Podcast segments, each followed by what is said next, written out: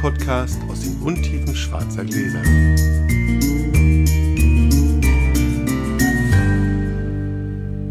Hallo Olli. Hallo Felix. Long time no see, Mensch. Und long time no here, Ich bin genau. gefragt worden, ob du noch an Bord bist. Aber der Olli war unterwegs, weil Sternwarten baut man nicht komplett aus dem Homeoffice. Naja, und dann war ich krank eine Weile, aber Und ein bisschen in Bologna mit dem Team arbeiten und jetzt hat es wieder geklappt. Wie schön. Wir sind Genau. Heute, glaube ich, ein bisschen länger unterwegs. Wir müssen mit dem Errata anfangen hier gleich. Mehrere Fehler in der letzten Folge. habe ich mich geirrt. Nee, nee, nee. In, in der, nicht, in, nicht in unserer letzten Folge, sondern in der letzten Folge. Ich habe gleich drei. Oh, Der Albio Real aus der letzten Folge ist natürlich ein Albio Major. Sascha hatte mir gesagt, das ist ein Albio und ich habe direkt einfach mal ergänzt, Albio Real. Das ist aber Quatsch, weil im Ribera del Duero wächst eigentlich nur Albio Major. Der Real wächst, glaube ich, in Galicien und ich glaube auch in der Sierra de Gredos in der Höhe. Das ist eine. Der Viognier, erster Lagenwein aus dem Herzog von Zeta, der existiert nicht, es ist nämlich ein Chenin Blanc. Tut mir leid. Also es haben einige Leute den Shot gesucht und gesagt, sag mal, finde ich gar nicht. Nee, stimmt, war ja auch kein Viognier, sondern Chenin Blanc. Also erster Lagen, deutscher Lagen Chardonnay, äh, erster deutscher Lagen Chenin, so rum, ist der harter Herzog von Zeta. Und der Ocean 8, über den wir kurz gesprochen haben, stammt aus Australien und nicht aus Neuseeland. So, so viel dazu. Fast. Ich kann auch sagen, Zürich, Zürich läuft prächtig. Die sind schon in Kompaniestärke, hätte ich nicht gedacht. Also es gibt jetzt die Blindflugortsgruppe Zürich mit, ich glaube schon, sieben oder acht Leuten. Wollen wir loswürfeln? fang an. Eine Naja, Fünf. komm. Eine Eine Eins. Eins. Dann fange ich mal an. Okay. Hol mal Wein. Wir trinken vom Weingut Zähringer Cabernet Franc Reserve 2020.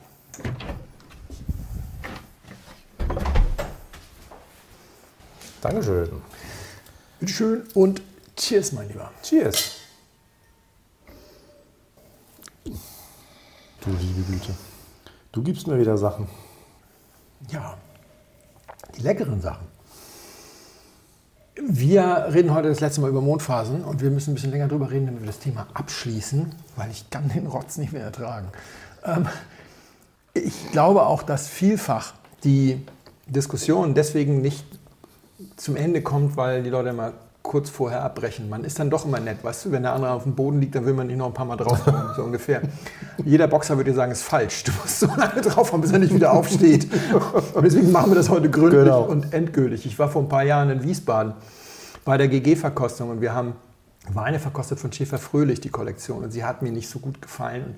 Und in meiner unmittelbaren Nähe saß ein Kollege, dem sie auch nicht so gut gefallen hat. Und wir haben uns kurze Zeit später dann mit dem dritten Kollegen unterhalten. Und er schwärmte davon, wie sie wahnsinnig begeistert er Schäfer Fröhlich fand. Klar, hey, Meinungsvielfalt, absolut super. Nächsten Morgen waren er und ich sehr früh da, mit die ersten. Und sagte, hey, komm, bevor es hier richtig losgeht, lass uns doch einfach nochmal Schäfer Fröhlich nachverkosten. Und dann haben wir gemeinsam Schäfer Fröhlich nachverkostet. Ich fand das ein bisschen besser, aber insgesamt war die Kollektion da auch für mich immer noch nicht so toll. Das ist relativ normal, wenn du als erstes am Morgen, dann ist das eine Flasche, die war eben einfach ein bisschen länger auf als andere, mehr Luft, deswegen ist das auch ein anderer Wein, gerade bei Schäfer Fröhlich. Und er war aber der Meinung, dass das schon viel besser ist. Und dann sagte er, ah, griff in seine Tasche, holte sein Handy raus, machte was an, sagte, siehst du, kein Wunder, gestern war Wurzeltag. Und zeigte mir so eine App und sagte, hat der Wein nicht geschmeckt. Und ich habe ihn wahrscheinlich angeguckt wie eine Kuh, wenn es donnert. Dann sagte er, hey, ist total irre, Mondphasen, musst du mal ausprobieren, kannst die App runterladen, ist kostenlos, When Wine, du wirst begeistert sein, das funktioniert richtig gut. Und da habe ich zu ihm gesagt, ich glaube, ich muss mir die nicht runterladen, um zu wissen, dass das richtig gut funktioniert. Woraufhin er ein bisschen beleidigt war, weil ich glaube, er dachte, ich wollte ihn jetzt so abbiegen und dachte, du bist so bescheuert, dass wir darüber reden. Ich meinte das aber tatsächlich ernst, wie wir nachher noch besprechen werden.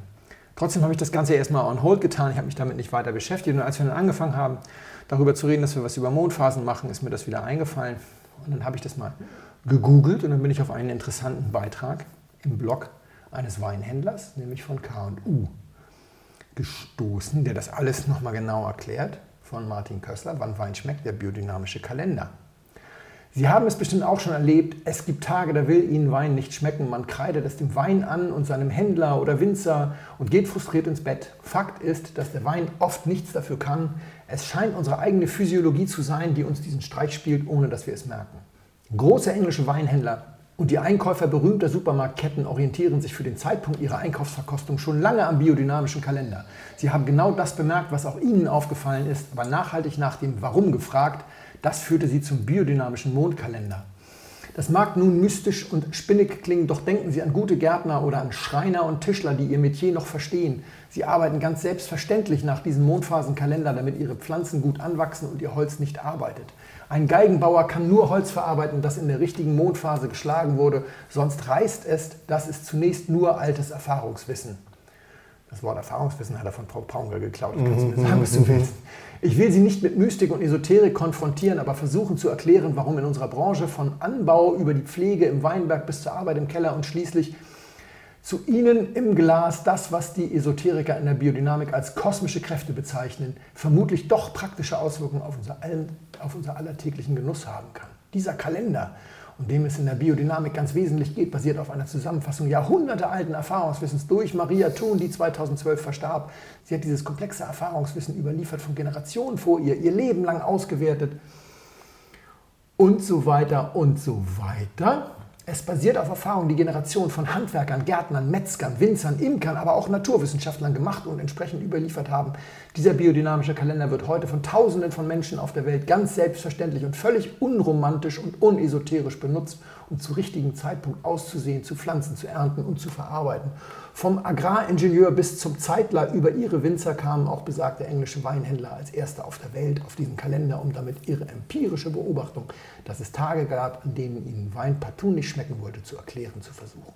Es funktionierte so verblüffend stimmig und zuverlässig, dass heute Verkostungen auf der ganzen Welt nach diesem Mondphasenkalender terminiert werden. Ach, Worum geht es? Wenn der Mond auf seiner Wanderung die zwölf bekannten Konstellationen Skorpion, Jungfrau, Krebs und so weiter passiert, scheint die jeweilige Konstellation wesentliche Mechanismen der Natur konkret zu beeinflussen.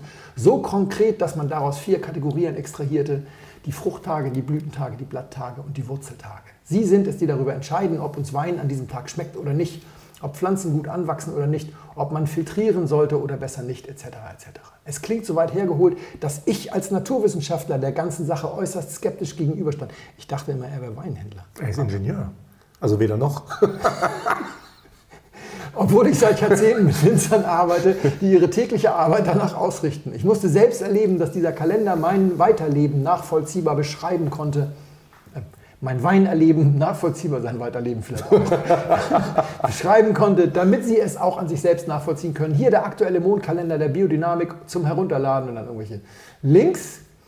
Auch zur App WenWine erleben Sie an seinen Frucht- und Blütentagen, dass Ihnen Wein hervorragend munden wird. Vermeiden Sie mit ihm jene Blatt- und Wurzeltage, an denen Ihnen Wein weniger schmecken wird. Ihre Skepsis in Ehren, aber Sie werden staunen, wie präzise dieser merkwürdige Kalender auch Ihr Weinempfinden zu beschreiben vermag. Die Beobachtungen in Sachen Wein stammen übrigens nicht von Maria Thun. Es war die englische Weinindustrie, die die Zusammenhänge im Wein entdeckte und an den überlieferten Kalender adaptierte. Anders als oft verlautbart gilt diese Beobachtung übrigens für alle Weine, egal ob konventionell oder biodynamisch angebaut, ob Industrie oder Handwerk, sodass man zunehmend zu der Auffassung gelangt, dass es nicht der Wein ist, der von den Phasen des Kalenders betroffen ist, sondern unsere eigene menschliche Physiologie. Ach, das wusste ich nicht, dass das das Argument ist. Ich dachte, das ist interessant. Wir sind schuld, nicht der Wein. Cool. Erleben Sie Wein also mit all Ihren Sinnen, erleben Sie seine Vielfalt, seine Lebendigkeit und so weiter. Ich finde diesen Artikel unredlich, Naja. weil es gibt Mondphasen-Metzgerhandwerk. Also man kann das auch in einer Minute googeln. Es gibt einen Metzger Ludwig, der hat mal eine Vollmondsalami gemacht. Damit hat er auch alle möglichen Redaktionen bemustert. Deswegen gibt es ganz viele Artikel über den, aber den, man nennt den auch die Heißdüse oder die Luftpumpe deutschen, des deutschen Fleischerhandwerks. Also Das ist ein unglaublicher Marketing-Heini. Ich habe das, als ich das das erste Mal gesehen habe, dann versucht zu kaufen und dann war er immer im Shop, derzeit nicht verfügbar, demnächst wieder. Und nie wieder gemacht. Er hat einfach einmal so eine Vollmondsalami Ist doch gemacht gut. und durch die Gegend geschickt. Was die Instrumentenbauer angeht, haben wir in der letzten Folge darüber gesprochen. Nachweislich Quatsch. Aha. Das Mondholz ist bis zum Ende erforscht. Es Ja, ja. verrottet und brennt genauso und so weiter. Also das kann man alles in einer Minute Google irgendwie letzten Endes äh, falsifizieren. Und er als Naturwissenschaftler, hätte ich gedacht, würde das dann ja auch machen. Ich finde das unmöglich. Und vor die- allem, und die- vor allem, achso, der letzte Satz ist natürlich ausgewählte Weine aus biodynamischem Anbau rechts unter unsere Tipps. Also nicht, dass wir damit Geld verdienen wollen. Nein, nein, nein, nein, nein, nein, Lügengeschichte. nein, nein, nein, nein. Aber dann, wenn es doch gar, Moment, Jetzt habe ich, also erstens, die englische äh, Weinindustrie. Komm, vergiss es. Das ist dieses, die großen Experten, das ist Bezug nehmen auf nicht, auf nicht zitierte Experten, Okay, Experten die okay, sich nie, äh, okay. nie weigern werden und so weiter. Das ist alle Regeln des Schwurbelns und der Demagogie in einem Haufen. Aber jetzt hast du mir natürlich eine, eine wunderschöne, jetzt hast du mir natürlich eine wunderschöne Falle gebaut. Wenn es doch an uns liegt und nicht am Wein, dann Pass ist auf, lass uns das mal zusammenfassen. Die These ist, Mondphasen beeinflussen den Geschmack und die App WhenWine oder Mondkalender Ja. macht das transparent und erfahrbar und der Mensch kann das bewusst wahrnehmen Hm. und, die Anwender, und die Anwender bestätigen entsprechend, dass es funktioniert. Aber nur, das wenn sie es bewusst ist, wahrnehmen. Das ist die These. Ja, okay, okay. Nee, okay, okay. nur Ja, wenn ja. sie es bewusst wahrnehmen, eben nicht. Die These ist nicht nur, aber sie können es mit dieser App bewusst wahrnehmen. Sie nehmen es auch unbewusst wahr. Das hat Okay. er gesagt. Es gilt für alle Weine, für alle Menschen. Das ist total totalitär. Diese ganzen esoterischen Geschichten haben ja immer totalitäre. Der Mond, Sie werden ihm nicht entkommen, er herrscht über Sie. Seien Sie gehorsam. Das ist die Mondraff. So. Ich bin wirklich sicher, dass diese App funktioniert. Ich weiß, dass diese App funktioniert. Ich muss Aha. die auch gar nicht ausprobieren. Und warum bin ich so sicher? Natürlich können wir einmalseits über Autosuggestion reden. Also wenn ich jeden Morgen aufstehe und erstmal nachgucke, ob mir der Wein schmeckt und dann 14 Stunden Zeit habe, darauf mich vorzubereiten, dass er mir nicht schmeckt, klar. Wenn ihr drei Folgen zurückspringt, dann gibt es eine Folge, die totale Verwirrung der Sinne, die handelt davon, wie ich eine Herde Profis in die Klapse befördert habe. Mit ein bisschen Lebensmittelfarbe, schwarzen Gläsern und so weiter. Ja, ja. Das funktioniert. Aber die Frage ist ja, was passiert, wenn ich hinterher reinschaue? Wenn ich also immer einfach Wein trinke und hinterher gucke, also ohne Autosuggestion. Und auch das können wir machen. Lasst uns das mal betrachten. Auch dann wird es funktionieren. Und wieso funktioniert es dann? Wir machen jetzt also einen gedanklichen Feldversuch, 100 Tage When Wine App benutzen und greifen nur auf bekanntes Wissen, auf überliefertes Erfahrungs Erfahrungswissen. Wissen Auf zurück. bekanntes Wissen. Sehr Wir machen schön. ein paar Vereinfachungen. Ja. Wir nehmen einfach mal an, 50% der Zeit schmeckt uns der Wein und 50% schmeckt er uns nicht. Okay. Außerdem nehmen wir mal an, dass 50% der Zeit die App sagt ja, also dass wir gleich viele Frucht- und Wurzeltage haben, Okay. also und Blatttage und Okay. Blütentage und was weiß ich.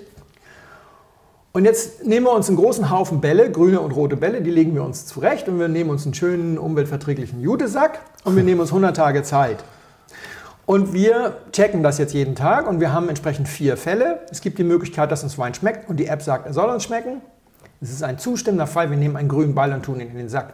Es gibt die Möglichkeit, dass uns Wein nicht schmeckt und die App sagt, er soll uns nicht schmecken. Alles passt, grüner Ball, Sack. Es gibt die Möglichkeit, dass er uns schmeckt und die App sagt, er sollte uns nicht schmecken. Dann nehmen wir einen roten Ball, tun ihn da rein und natürlich auch im letzten Fall, dass uns der Wein nicht schmeckt, aber die App sagt, er sollte uns eigentlich schmecken. Soweit, so einfach. Außerdem müssen wir für dieses Gedankenexperiment entscheiden, ob wir jetzt annehmen wollen, dass es stimmt oder nicht. Also wir müssen es natürlich zweimal machen. Einmal unter der Prämisse, dass es stimmt und einmal unter der Prämisse, dass es nicht stimmt. Damit wir es vollständig machen können. Du guckst mich gerade skeptisch an. Okay, ich, ich Du wirst mir einfach erstmal zuhören. Du bist nämlich heute mein Schiedsrichter, ob ich das sauber Okay. durchführe. Wir fangen mit dem ersten Fall an. Wir gehen einfach mal davon aus, dass es nicht funktioniert. Das heißt, dass wir quasi eine wahllose Auswahl von schmeckt dir oder schmeckt dir nicht von dieser App angezeigt bekommen. Danach müssen wir dann nochmal gucken, was passiert, wenn es richtig anzeigt. Das erste Problem, das wir haben, und ich, ich zitiere jetzt nur Studien über das menschliche Verhalten, die allgemein zugänglich sind, ich nenne aber nicht jedes Mal die Quelle. Das erste Problem, das wir haben, ist, wir vergessen nachzugucken. Wenn der Mensch in der Comfortzone ist, tut er sich wahnsinnig schwer, sein Verhalten zu ändern. Wir haben unser Leben lang Wein getrunken, ohne in die App zu gucken. Es ist sehr wahrscheinlich, dass wir es leider vergessen. Und zwar immer dann, wenn wir in der Comfortzone sind. Das heißt, von den 50 Tagen, an denen uns Wein schmeckt, weil wir ja jetzt gerade gesagt haben 50-50, werden wir 20 Mal vergessen nachzugucken, weil es uns gerade so gut geht. Also schauen wir nur 30 Mal nach, wenn es schmeckt. Im Fall 1 sagt uns also dann die App im Schnitt 15 Mal, der Wein sollte dir schmecken und 15 Mal sagt sie uns, der Wein sollte nicht schmecken, bei diesen 30 Tagen, an denen er uns geschmeckt hat. 15 Mal sagt uns die App, Wein soll dir heute schmecken und der Wein schmeckt uns auch. Was machen wir? Wir nehmen einen grünen Ball und schmeißen ihn in den Judesack. Ganz klar. 15 Mal sagt uns die App, Wein soll nicht schmecken. Jetzt tickt der Mensch aber so, dass er ja erstmal dran glauben will. Wir wollen ja erstmal dran glauben an diese Mondphasen und wir machen dieses ganze Experiment ja, also so einfach geben wir uns sozusagen nicht geschlagen. Und deswegen suchen wir mal nach Erklärung, warum eventuell diese App jetzt nicht stimmt oder die Aussage der App nicht stimmt. Und da kommt es uns zugute, dass diese ganze Theorie sagt, es gibt Tage, an denen schmeckt dir Wein nicht. Das ist nicht das gleiche wie zu sagen, es gibt Tage, an denen findest du Wein kotzeklig und der ist bitter und schrecklich und du kriegst ihn nicht runter. Also was heißt schmeckt dich? Das ist nicht definiert. Das lässt eine gewisse Unsicherheit. Und deswegen ist es so, dass wir sagen, okay, die App sagt, der Wein soll mir nicht schmecken, der Wein schmeckt mir aber. Was kann da schiefgelaufen sein? Ah, es könnte ja sein, dass wenn der Tag jetzt ein Fruchttag gewesen wäre, ein guter Tag, dass der Wein mir noch besser geschmeckt hätte. Die Möglichkeit besteht. Wir fangen also an zu suchen. Wir sehen, wow, der Wein hatte 98 Suckling-Punkte oder mhm, so mhm. und sagen, ja, so gut hat er mir natürlich nicht geschmeckt. Das fängt an, uns zu verwirren und deswegen sagen wir zweimal in diesen 15 Malen, wir tun gar keinen Ball rein, weil wir nicht so sicher sind, ob der Wein uns nicht besser geschmeckt hat. Ach so, hätte. okay. Mhm. Und zweimal tun wir sogar einen grünen rein, weil wir haben die 98 Punkte gefunden und das waren höchstens 90 für uns. Der muss ja eigentlich viel besser sein. Mhm. Elfmal hingegen finden wir keinen Hinweis und deswegen tun wir elf rote Bälle rein. Wir haben also jetzt für die erste Hälfte unseres Experiments, der Wein schmeckt uns, 17 grüne und 11 rote Bälle in den Sack getan. Wenn uns der Wein nicht schmeckt, vergessen wir nie nachzugucken. Also haben wir 50 Fälle, in denen uns der Wein nicht schmeckt, in denen wir nachgucken. 25 Mal schmeckt uns der Wein nicht, 25 Mal sagt die App, er soll nicht schmecken, zack, 25 grüne Bälle ab in den Sack. No-brainer. Mhm. Es steht 42 zu 11 für grün. 25 Mal hat uns der Wein nicht geschmeckt und die App sagt uns, er sollte uns aber schmecken. Und wieder fangen wir an mit unseren Erklärungsversuchen. Viermal sagen wir ganz klar, ey, das war ein langer Tag. Ey, die Ärsche aus Bologna haben wieder angerufen und mit ihrem komischen italienischen Akzent mir mein Sternwartenprojekt vollgeschwallert und boah, und ich hatte dann irgendwann Kopfschmerzen und dann bin ich und dann habe ich die Bahn verpasst und es war so ein langer Tag. Ich hätte die Flasche gar nicht aufmachen sollen, war doch klar, dass mir das mhm, heute nicht mhm, schmeckt. Das mhm. hat ja aber mit den Mondphasen nichts zu tun. Dreimal sagen wir, oh, ich habe den ganzen Tag schon so ein Kratzen im Hals, ich merke eine Erkältung aufziehen. Also kann nur, mein Geschmackssinn ist echt. Und zweimal sagen wir, oh Gott, ich trottel, ich habe gestern wie ein wilder Knobi gegessen und wenn ich Knobi esse, kann ich am nächsten Tag kein Weißwein verkosten. Das mhm. habe ich immer so einen Pelz im Mund. Ne? Also das, das schmeckt ja alles nicht. Und außerdem, bei diesen neun Fällen, bei denen wir uns jetzt unsicher sind, haben wir jetzt drei Fälle, wo wir mit Freunden getrunken haben und die fanden den Wein alle stark. Mhm. Dann stimmt dieser, dieser Fruchttag natürlich. Am Ende, 16 Mal haben wir keine mhm. Ausrede, 16 rote Bälle in den Sack, sechsmal sind wir uns unsicher, mhm. also gar keinen Ball, weil ich bin ja erkältet. Und dreimal hat er allen anderen aber geschmeckt, deswegen wird das schon stimmen und tun wir wieder einen grünen Ball rein, obwohl wir diese Übereinstimmung nicht haben. Und am Ende haben wir ein Endergebnis von 45 zu 27. 45 grüne Bälle, 27 rote Bälle in dem Sack. Glauben aber natürlich, wir hätten 100 reingetan, weil wir gleich gemerkt haben, was wir vergessen haben. Und wenn wir da jetzt reingreifen und blind einen Ball rausnehmen, dann haben wir eine erstaunlich hohe Zahl an grünen Bällen da rausfällt, die, die, da, die da rauskommt. Die Trefferquote ist also 62,5 Prozent. 62,5 Prozent der Zeit ist die App korrekt. Wir haben ein Münzwurfproblem, ein klassisches. Und nichts ist so gefährlich wie gefühlte Wahrscheinlichkeitsrechnung. Mhm, also mhm. die Intuition versagt nirgendwo so sehr wie bei Mathematik und innerhalb der Mathematik am schlimmsten bei Wahrscheinlichkeitsrechnung. Wir halten Dinge für signifikant, die nicht im Ansatz signifikant sind. Die meisten Menschen werden bei diesem Versuchsaufbau von mir hier denken, wenn die App funktioniert, haben wir ganz viele grüne Bälle im Sack. Wenn die App nicht funktioniert, haben wir ganz viele rote Bälle im Sack. In Wirklichkeit ist es ja aber so, wenn die App nicht funktioniert, haben wir gleich viele grüne wie rote. Mhm.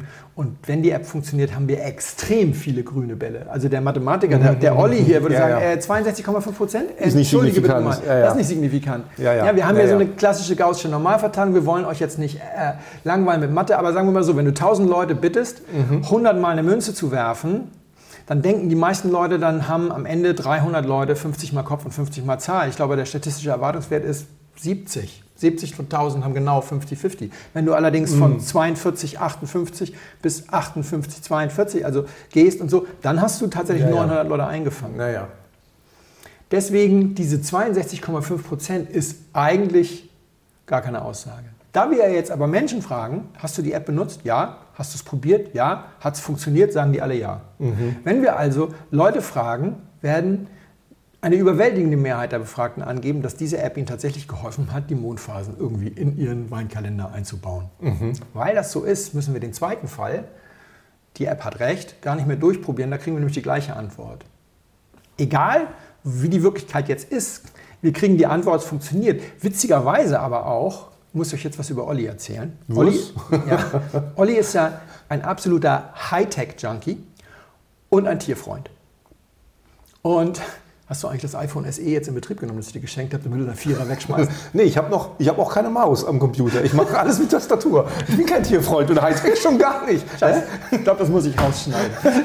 Also Olli ist ja ein absoluter Hightech-Freak und Tierfreund. Und er hat in seinem Wohnzimmer ein mega geiles Smart-Speaker-System und er hat ein echt niedliches, kuscheliges Feldknäuel, seinen Kater Kasimir. Sein Oh. Kater Kasimir ist total nett, nur eine kleine Macke hat er. Er ist morgens, also ein bisschen morgenmaulig. Jeden zweiten Tag rennt er runter ins Wohnzimmer und maunzt ganz schrecklich. Ansonsten ist Kasimir echt Bombe. Und wenn ich jetzt diesen Server von dieser WeWine-App-Firma hacke und diesen, dieses Modul, das die Mondphasen checkt, einfach ersetze durch ein Modul, das sich in Ollis Smart Speaker System einhackt, das Mikro anschaltet und lauscht, ob Kasimir maunzt. Und wenn Kasimir maunzt, schmeckt der Wein und wenn er nicht maunzt, schmeckt der Wein nicht. Und darüber quasi an die Weinwelt ausspielt mit so einer 50-50 Münzwurf-Situation, ob Wein schmeckt oder nicht, dann macht das was mit der Zahl unserer grünen Bälle? Es verfälscht sie. Wie verändert sie sich? Gar nicht. Überhaupt nicht. All das, was ich eben erzählt habe, ist vollkommen unabhängig davon, warum diese App jetzt sagt, Wein schmeckt oder Wein schmeckt nicht. Ich könnte auch Mhm. an meinem Briefkasten, ich kriege ungefähr jeden zweiten Tag Briefe, könnte ich auch einen Sensor machen. Jedes Mal, wenn die Klappe aufgeht, Dann schmeckt Ding der los, Wein. Mhm. dann schmeckt der Wein der Welt, den Menschen auf der Welt, nicht mir. Den Menschen auf der Welt schmeckt am nächsten Tag der Wein nicht, weil ich Post bekommen habe. Mhm. Ja. Es würde immer die gleiche Reaktion auslösen. Das ist einfach die menschliche Psychologie. Das ist unsere selektive Wahrnehmung und alle möglichen, ich erspare euch die psychologischen Fachbegriffe, kann jeder sehr schnell googeln. Das beweist mitnichten, dass Mondphasen keinen Einfluss auf den Weingeschmack haben. Nicht die Bohne. Es beweist nur, dass diese App uns nichts darüber verrät. Diese App ist weder in der Lage zu beweisen noch zu widerlegen, dass Mondphasen Einfluss auf den Wein haben. Wir müssen also die App rausnehmen, aber Kössler verlinkt ja auch auf die Kalender direkt und gibt die sehr einfache Anweisung, an welchen Tagen Wein schmeckt und an welchen nicht. Ich brauche die App gar nicht. Ich kann mit den Kalendern arbeiten. Nun hat Kössler einen Leserbrief bekommen, den er ignoriert hat. Ich bin mit Kössler echt äh, böse. Und ich finde ja, Menschen, die damit Geld verdienen, sollten keine Lügen verbreiten, um teure Weine zu verkaufen. Ich bin, seitdem ich das gelesen habe, auch kein Kunde mehr bei diesem Händler. Okay. Weil ich finde das unredlich hoch 4. Und so hat er einen Leserbrief bekommen. Der oben verlinkte Mondkalender stimmt aber nicht mit dem Original Maria Thun Aussaattagerkalender überein. Das ist zusätzlich ein großes Problem. Es gibt zu viele Mondkalender, die alle recht haben wollen und doch unterschiedlich sind. Ich für meinen Teil vertraue auf den Original Maria Thun Kalender. Das heißt, er kann ihn sich aussuchen. Das ist Das, sagt er ja sogar selbst. Er für seinen Teil, aber andere für ihren Teil halt nicht. Darüber müssen wir jetzt kurz sprechen. Ah, großer Gott. Nein, leider nicht kurz. Wir müssen das auch noch mal kurz erklären. Welches Sternzeichen bist du? Ich bin Schütze. Gut, und wann bist du geboren? Am 29. November. Okay, Also ich bin echter Schütze. du bist kein echter Schütze mehr. Das ist das Problem. Darüber müssen wir jetzt noch mal kurz Nee, reden. nee, nee, meine Persönlichkeit ist aber total die von den Schützen. Ihr alle kennt doch diese Typen, die im, im zweiten Satz fragen, was bist denn du für ein Sternzeichen und dich den Rest des Abends nerven. Oh, du bist ja ein typischer Steinbock, immer mit dem Kopf durch die Wand. und so, also diese, ah, ja, ich bin, ich bin besonders äh, betroffen, weil ich bin Skorpion und über uns sagt man ja nicht viel Gutes. Zu Recht, wie ich als Schütze beschreiben kann. Ich weiß nicht, also für die, die jetzt gerade erst einschalten, Olli ist forschender Astrophysiker und ich werde jetzt mal kurz bei seiner Erinnerung anrufen. Aber ich bin Schütze. Ruf mal bei der Astrophysikerin an, genau, und beschwer dich. Die Maria Thun hat mitnichten altes Wissen hervorgeholt, sondern sie hat das alles selbst erfunden. Das ist auch gar nicht strittig. Maria Thun hat also diese Eigenschaft, dass der Mond nicht nur bestimmte Helligkeitsphasen hat, sondern dass er auch auf- und absteigend ist, obsigent, niedrigend. Das haben wir alles in der Folge, die wir schon mal gemacht haben. Das müssen wir nicht wiederholen. Wir können ja heute wirklich weitgehend ohne Physik auskommen. Wir haben nur einen einzigen kleinen Punkt. Also die hat das komplett darauf äh, abgehoben und sie hat auch selber als erste dafür einen eigenen Begriff, nämlich die Mondtrigone, äh, erfunden. Und die Biodynamiker von der Universität der Geisteswissenschaften, in, äh, vom dem Goetheanum, da, dieses Zentrum der, der, Ah, der mhm, Epidemie ja, in, in der ja, ja. Schweiz, die haben das auch erstmal abgelehnt. Und haben gesagt, das gibt es nicht, das ist nicht Steiners Lehre und das hat die sich alles ausgedacht und das stimmt alles nicht. Aha. Und dann haben sie aber in ihrem Shop angefangen, ihre Kalender zu verkaufen und haben sich dermaßen blutig verdient, dass sie das schnell alles wieder haben verschwinden lassen.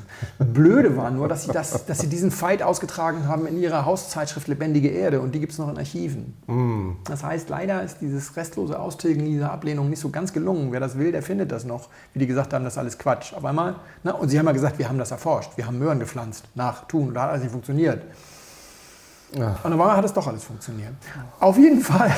Tun ist ja nur die eine Hälfte, die andere Hälfte sind die Jünger vom richtigen Zeitpunkt von Frau Paunger. Beide machen eben diese Wurzeltage und beide mit zu und abnehmen. Warum habe ich dich jetzt nach deinem Horoskop gefragt? Wir haben beim letzten Mal darüber gesprochen, dass es drei Faktoren sind, die diesen Mondschatten, die Mondzirkulation beeinflussen. Ne? Wir haben also die Drehung des Mondes, also die Wandlung des Mondes um die Erde, wir haben die Wanderung des Systems Mond-Erde um die Sonne und das dritte ist, dass die Erdachse torkelt. Ihr müsst euch das so vorstellen, ihr setzt euch auf die Sonne und ihr schaut euch diese flache Ebene an, auf der die Erde sich um den Mond dreht, diese Ellipse. Und wenn ihr jetzt die Rotationsachse der Erde seht, dann steht die schräg dagegen. Erde um die Sonne, ja.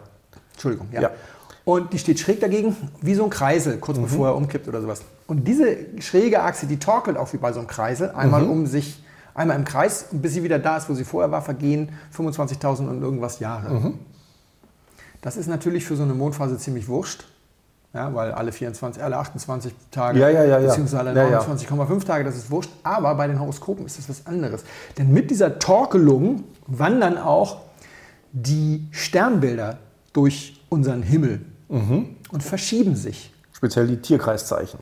Die verschieben sich alle ungefähr 75 Jahre um einen Tag. Mhm nämlich in, äh, nämlich in 25.800 Jahren um 365 Tage. Und da die Sternzeichen vor 2000 Jahren festgelegt wurden und das Datum der Sternzeichen nie verändert wurde, die Sternbilder, die Tierkreisbilder aber wandern, ist es heute so, wenn ich, ich bin am 20. November geboren, drittletzter Tag, viertletzter Tag des Skorpions, nee, zweitletzter Tag, das Sternbild, in dem ich geboren bin, ist längst der Schütze. Der ist längst weitergewandert, weil vor 2000 Jahren war der, 24, war der 20. November ein Skorpion. Und mittlerweile ist das rausgewandert. Du hast mir jetzt hier The Age of Aquarius. Ja, ja. Die singen eben, dass sie demnächst. Ja, ja. Von da waren es noch 100 Jahre. Also einige unserer Hörer werden den Tag erleben, an dem kein Mensch, der im im Sternzeichen, also Horoskop-Sternzeichen Schütze geboren wird oder Skorpion geboren wirklich Skorpion ist, wir sind alle ein Stück weiter. 85 Prozent der Menschen auf der Welt geben ein falsches Sternbild an, wenn sie ihr Sternzeichen nennen. Und das ist doch das, was du dir wünschst. Also ich habe mir überlegt, dieser Typ von der Party, der sagt, du rennst mit dem Kopf durch die Wand, dem wünscht man ja so eine Truman-Show. Alle, ja. so, so, ein kleines Spezialkommando um ihn herum, dass er nicht sieht, die jeden Menschen, der ihm auf 50 Meter nahe kommt, sagt, ey, der Typ wird dich gleich nach deinem Sternzeichen fragen, nenn ihm ein falsches. Und das dann mit der Kamera auffangen, drei Jahre lang und nach drei Jahren so tick, tick, tick. Übrigens, ja, hallo, ja. ich bin Ihr Regisseur, hier ist Ihre persönliche, sehen Sie da die Kamera, Ihre persönliche Truman-Show. Ich wollte Ihnen nur mal sagen, alle Sternzeichen der letzten drei Jahre waren alle falsch. Alles, was Sie da so von sich gegeben haben, frei erfunden. Das wünscht man den Leuten ja. Brauchst du gar nicht da 85 Prozent der Menschen auf der Welt ein falsches Sternzeichen angeben. Mhm. Wenn man zum Astrologen geht, die wissen das. Die machen das entsprechend, gucken genau das, ne, deswegen wollen die auch häufig dann noch die Uhrzeit wissen und alles Mögliche. Ah. Die wissen das. Und jetzt kommt nämlich der Punkt. Frau Thun hat dieses Anfang und Ende dieser aufsteigenden und absteigenden Phase darüber definiert, in welchem Sternbild der Mond gerade steht. Das kann man. Man kann Aha. das auch etwas einfacher erklären. Mhm. Du könntest das etwas einfacher erklären. Nee, ich müsste es komplizierter erklären mit den, mit den, mit den Bahnperioden. Und den, das okay. ist Blödsinn. Bleiben wir okay. bei den Sternbildern. Also Frau Thun hat die korrekten Sternbilder angegeben und Frau Paunger hat die Sternzeichen angegeben, die quasi als die Sternzeichen angegeben wurden, also gesetzt wurden vor 2000 Jahren, war es mhm. tatsächlich so, dass als dieses Sternzeichen anfing, hat der Mond entsprechend seine Bahnkurve dann nach oben oder unten verändert. Nur dadurch, dass wir eben 2000 Jahre weiter sind und das alles 28,5 Tage gewandert ist, steht das eben mittlerweile in anderen. Das heißt also, beide benutzen die richtige, etwas komplizierte Art. Nur leider hat Frau Paunger sich um 28,5 Tage nach vorne vertan. Das heißt, 28,5 Tage ist bei ihr der Mond schon aufsteigend, während er bei Frau Thun noch absteigend ist und in Wirklichkeit auch noch absteigend ist. Und 28,5 Tage ist er auf, absteigend, während er in Wirklichkeit aufsteigend ist. Das führt dazu, dass die beiden ihre Wurzeltage komplett unterschiedlich berechnen.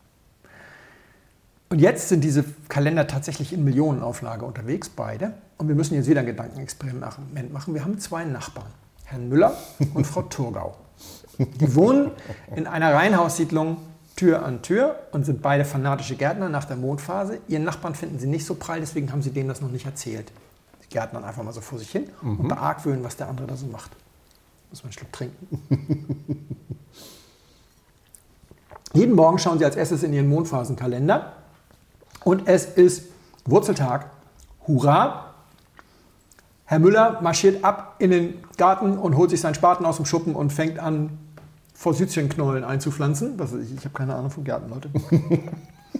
Frau Togau kommt raus, sieht das und denkt, boah, der Honk, bei ihr ist nämlich Fruchttag in ihrem Kalender, boah, der Aha. Honk, der pflanzt schon wieder am Fruchttag, was für ein Irrer. Ich merke mir das mal, aha, Forsythien direkt da an mich angrenzend. Sehr gut, beim nächsten Wurzeltag werde ich da auch Forsythien einpflanzen und dann können wir uns im Sommer ja mal unterhalten.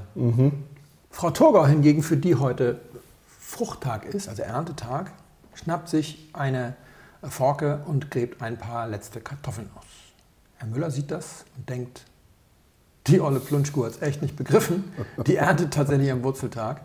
Ganz scheinheilig fragt er sie, ach, Frau Turgau, ich habe ja noch so schön Quark im Kühlschrank. Ich wollte heute Abend Pellkartoffeln mit Quark essen, aber ich schaffe es gar nicht mehr zum Supermarkt. Wären Sie so lieb, mir ein paar Kartoffeln zu schenken aus Ihrer reichen Ernte? Er hat natürlich selber geerntete, an seinem Fruchttag geerntete Kartoffeln im Keller. Aber er denkt sich, das muss ich mal ausprobieren, das sind ja bestimmt bittere Knollen. Und am Abend sitzen also beide Wand an Wand, haben Kartoffeln gekocht, essen Quark dazu. Herr Müller hat zwei Arten, nämlich seine und die von Frau Turgau. Und die von Frau Turgau ist da und sagt, boah, sind die eklig. Die sind ja total bitter, während Frau Turgau zu Hause sitzt, die gleichen Kartoffeln und sagt, herrlich, wie schön an einem Fruchttag geerntet. Das sind einfach wahnsinnig leckere Kartoffeln. Am nächsten Tag geht das gleiche Spiel andersrum los. Es ist für Frau Turgau Wurzeltag. Forsythienknollen haben wir schon ne, genau an der Ecke, so quasi als Fortsetzung des Beetes hinter dem Zaun. Und äh, Herr Müller gräbt ein paar rote Beeten aus. Frau Turgau, ganz scheinheilig, ach, können Sie mir nicht vielleicht, das sieht so lecker aus. Herr Turgau gibt ihr die und sagt, so, meine Hexe, jetzt kannst du mal schmecken, wie eine richtig gute rote Beete schmeckt. Und sie, oh, zum Glück habe ich noch eine rote Beete im Keller aus meiner Ernte. Und sie sitzen abends wieder, diesmal mit Butter und Salz und denken. Im Sommer treffen sie sich dann endlich am Zaun und zeigen auf die Forsythien. Und Frau Turgau fasst sie an sagt, Herr Müller, ich muss Ihnen das jetzt mal sagen, weil ich kann das ja gar nicht mehr ansehen. Es gibt da so Kalender für Mondphasen und wenn Sie Ihre Forsythien zu einem anderen Zeitpunkt, ne, einen Tag später hätten Sie die einbuddeln müssen, dann wären die so schön wie meine. Und dann sagt er zu ihr, nee, Moment, entschuldigen Sie, aber ich, ich gärtner seit 30 Jahren nach dem Mond und das war definitiv ein Wurzel. Sie haben hier an einem Fruchttag gepflanzt und deswegen sind Ihre so mickrig. Wie können Sie nicht einigen, wessen mickriger sind? Also nehmen Sie Ihren geschätzten Nachbarn drei Häuser weiter, Herrn Dr. Traminer, seines Zeichens Naturwissenschaftler, und fragen den, ob er nicht mal vorbeikommen will. Der nimmt einen Zollstock mit, schaut sich die Dinger an, misst aus, zählt die Knospenblüten, bla bla bla, schneidet sogar, nachdem er gefragt hat, eine ab und wiegt sie und sagt, die sind komplett gleich. Daraufhin sagen die beiden Danke, verabschieden ihn, kündigen ihm die Freundschaft und denken, was für ein Vollhorst, dass der Ja, das ja. nicht sehen kann und reden nie wieder ein Wort miteinander. Auch dieses Gedankenexperiment, das kein Gedankenexperiment ist, sondern tatsächlich jeden Tag hunderttausendfach vorgeführt wird, weil die Leute In Rheinhausen-Siedlungen, Rheinhausen-Siedlungen Überall Deutschlands. auf der Welt. Mit Maria Thun und Johanna Paunger äh, Mondkalendern zeigt ganz deutlich nicht, ob der Mond einen Einfluss auf unseren Weingeschmack hat oder ob diese platten Wurzeltage dahin äh, in irgendeiner Form funktionieren. Sie zeigen nur, dass der Mensch nicht das geeignete Messinstrument ist, wenn er präjudiziert ist, wenn er weiß, wo, was, er, was er sich angucken soll. Natürlich könnten die Biodynamiker jetzt einen Feldversuch aufsetzen und könnten dann einfach mal nachweisen, Ja, blöd, ja, blöd werden sie. blöd wären sie, wenn sie es machen, Ja. weil dann würde sich eventuell herausstellen, dass es nicht funktioniert. Wenn sie es machen würden, müsste Frau Thun gewinnen. Wenn Frau Thun nicht gewinnt, ist das ganze Ding auch durch. Also es geht noch nicht mal, ja, weil Frau Thun ja richtig berechnet. Und Frau Ach so. Paunger nicht. Ach so. Ja, gibt es ein richtiges Rechnen im Falschen? Ja, also ihre, ihre, also ihre Mondberechnung stimmen aber jedenfalls. Also so, sie will na die richtigen Daten. Sie die so. richtigen Daten. Frau, Gut, Frau, gut. Frau Paunger wählt ja von vornherein falsche Daten. Deswegen, äh, ne? also, ja. Aber nichtsdestotrotz könnten die das machen, aber sie tun es nicht. Genauso wie sie ja auch bei Kater Kasimir immer sagen Ja. würden, du Dummerchen. Das hat doch gar nichts damit zu tun. Das zeigt ja nur, dass Kater Kasimir auch auf den Mond reagiert. Ja, ja, Wo man genau. dann aber ja nur Kasimirs Mountain mit dem Mondkalender daneben Ja, legen müsste. das macht also diesen letzten Schritt, den machen die ja, immer nicht. Deswegen ist das Podcast heute so lange, weil wir diesen letzten Schritt jetzt auch wirklich machen wollen. Ja, Oh. Weil wir wollen jetzt nicht immer dann abbiegen. Also wir haben hier jetzt also auch nur bewiesen, Mhm. dass der Mensch nicht das richtige Messinstrument ist. Jetzt ist immer noch nicht gesagt. Wir haben ja eine dreiteilige These. Die App macht es erlebbar, der Mensch erlebt es und die Mondphasen beeinflussen. Jetzt müssen Mhm. wir also irgendwas finden, wie wir das ohne die App und den Menschen machen können. Das geht nicht ganz, weil es ja den Menschen beeinflussen soll, aber wir machen eine Blindprobe. Wir müssen also mit Leuten arbeiten, die gar nichts wissen von diesen Mondphasen. Ah, Das wäre der einzig saubere Weg, indem du Leute ihre Erfahrungen mit Wein aufschreiben lässt und ihnen nicht sagst, warum sie das machen sollen. Und sie sollen es auch gar nicht auswerten, damit sie keine Erklärungen machen müssen. Genau, sie sollen einfach nur aufschreiben, ich habe Weine probiert und die haben mir gefallen. Oder aufschreiben, ich habe Weine probiert, dann und dann und die haben mir nicht gefallen. Das ist natürlich ziemlich viel verlangt im Zeitalter des Internets, wo das ungefähr 15 Millionen Menschen jeden Tag freiwillig machen. Also machen wir ein neues kleines Gedankenexperiment. Das letzte, keine Sorge. Ich fürchte, ich weiß, was kommt, ja. Auf der Welt werden im Jahr ungefähr 2 Millionen Weine über, drüber, super, duper Premium-Weine erzeugt. Eine Million Premier Grand Crus plus Petrus und so weiter. Dann äh, nochmal die Super Seconds obendrauf in Bordeaux, Sassicaia, Solaya und so weiter. Die tollsten Sachen von der Rhone, die, Premier, äh, die Grand Crus und teilweise Premier Crus aus dem Burgund und dann noch das Sissek-Zeug und so weiter. Ungefähr 2 Millionen Flaschen, von denen allerdings nur die Hälfte. Also die werden alle nicht getrunken, weil die erstmal gelagert werden, aber es werden nur halb so viele getrunken wie produziert. Also die Bestände in privaten Kellern dieser Superweine steigen jedes Jahr. Das sind jetzt auch nur so Näherungswerte. Also werden im Jahr eine Million Flaschen dieser Sachen getrunken. Ungefähr ein Prozent davon wird gar nicht getrunken, sondern verkostet in Vergleichsverkostung. Sechs bis zehn Weine, manchmal auch ein paar mehr, aber bei den teuren sind es oft ein paar weniger. Und das bedeutet, wir haben also bei einer Million Flaschen, 1% sind 10.000, sagen wir mal im Schnitt 10 Flaschen pro Probe, sind 1.000 Proben pro Jahr. Die gruppieren sich natürlich ein bisschen stärker um die Wochenenden rum, aber es gibt ja auch am Wochenenden Wurzeltage. Das ist also egal. Die werden einigermaßen gleichmäßig verteilt über einen gewissen Zeitraum, montags weniger, samstags mehr. Und wir haben ungefähr 50 Prozent der Zeit ungeeignete Tage. Das heißt, 50 Prozent dieser Proben finden unter ungeeigneten Bedingungen statt, an Wurzeltagen oder die anderen Tage, bei denen das nicht funktioniert. Mindestens einer pro Probenrunde veröffentlicht irgendwo was im Internet. Bei durchschnittlich acht Probenteilnehmern ist das auch eine valide Annahme. Wir können also sagen, es sind ungefähr 1000 Probenberichte von Super-Duper-Proben. Natürlich leider nicht alle auf Englisch oder Deutsch, aber es gibt noch ein großes italienisches Weinforum, die Wine Berserkers für international, Seller Tracker, Plus und so weiter und so weiter. Also über 1000 Probenberichte sind da draußen seit mindestens zehn Jahren.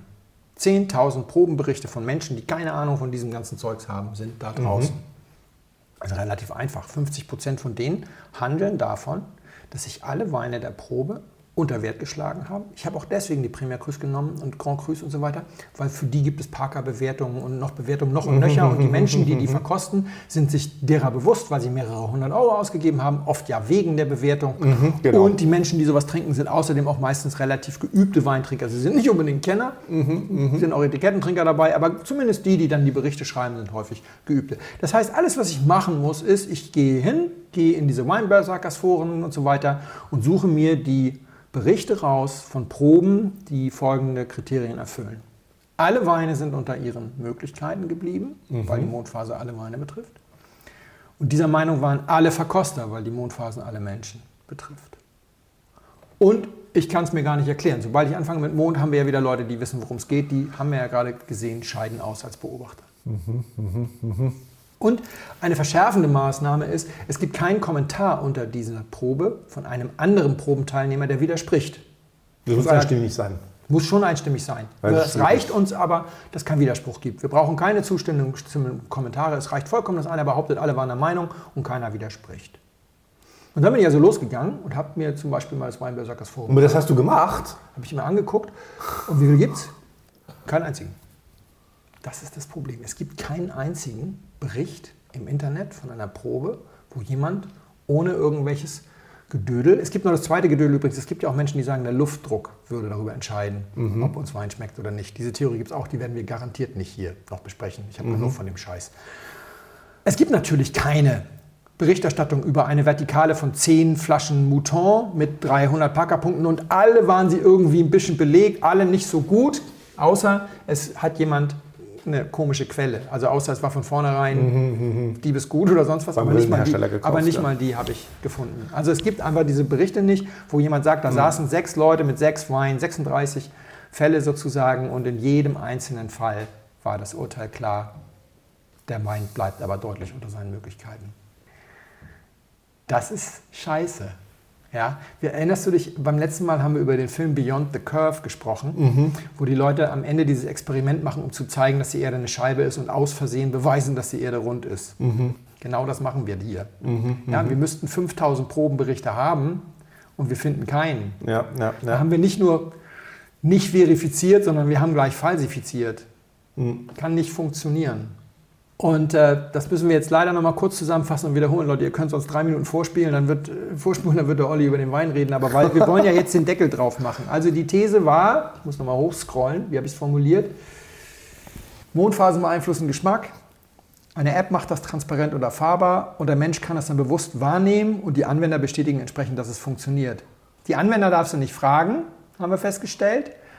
Und wir haben dafür als, ich sag mal, Beweis einfache, bekannte psychologische Studien herangezogen über die menschliche Psyche und das menschliche Verhalten. Ich will euch gerade mal klar machen, dass wir hier tatsächlich ordentlich wissenschaftlich arbeiten. Wir haben in der allerersten Folge, Folge 101, Damen geht an Bord, mit Olli darüber gesprochen, wie vernünftige Wissenschaft geht, dass man quantifizierbare Thesen aufstellt. Also wir haben jetzt diese These mal quantifizierbar gemacht und gesagt, was müsste passieren mit der App festgestellt, funktioniert nicht, weil der Mensch dazu nicht gemacht ist, haben wir die App rausgeschmissen.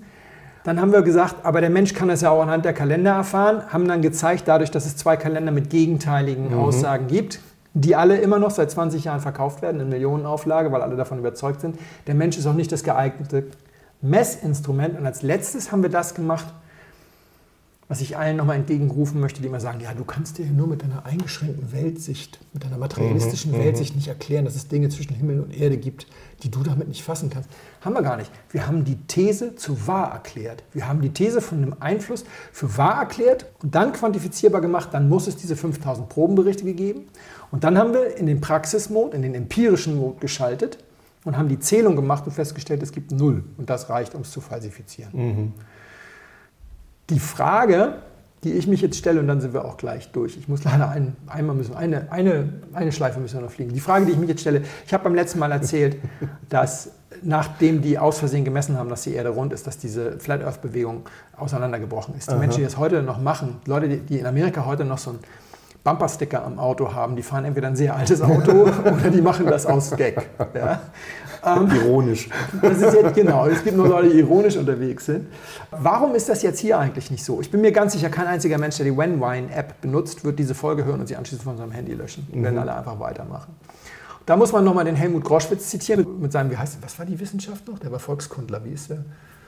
Wie ist die lateinische Bewegung? Also der hat ja dieses Buch geschrieben zur Genese der Mondkalender. Der hat so schön geschrieben, dabei kann sich der Mondglaube gerade dann stabilisieren, wenn er eher sporadisch angewendet wird, da hier der Mechanismus der selektiven Wahrnehmung besonders gut greift. Genau, wenn man nur ab und zu mal guckt, dann kann man sich an jedes Mal erinnern, wo es gestimmt hat. Der Wissenschaftler nennt das ein Evidenzereignis.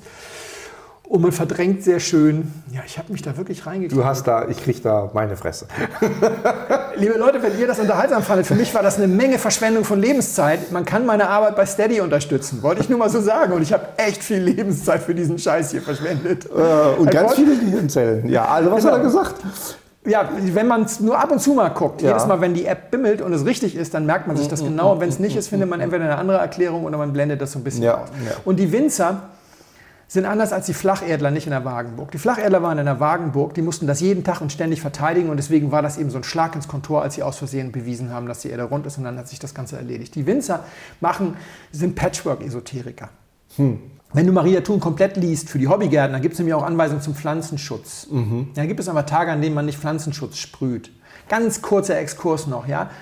Der größte Feind hier bei uns ist die Peronospora für den Wein. Ach so, okay, Das ja. ist eine Pilzspore, das ist ein Pilz. Die Sporen überwintern im, im Boden. Dann springen die im Frühjahr hoch, weil sie gerne hüpfen und hüpfen auf die Blätter. Und dann warten sie auf die Welle, die sie surfen können. Diese Welle nennt man Regentropfen. Mit diesen Regentropfen rollen sie dann in die Spalten, wo sie in die Pflanze eindringen können. Da werden sie dann schön mit dem Wasser hingerollt. Und damit man sie bekämpfen kann, muss man vor dem Regen Kupfer auf die Blätter ausbringen. Kupferhydroxid und Kupfersulfat sind, glaube ich, die beiden Geschichten.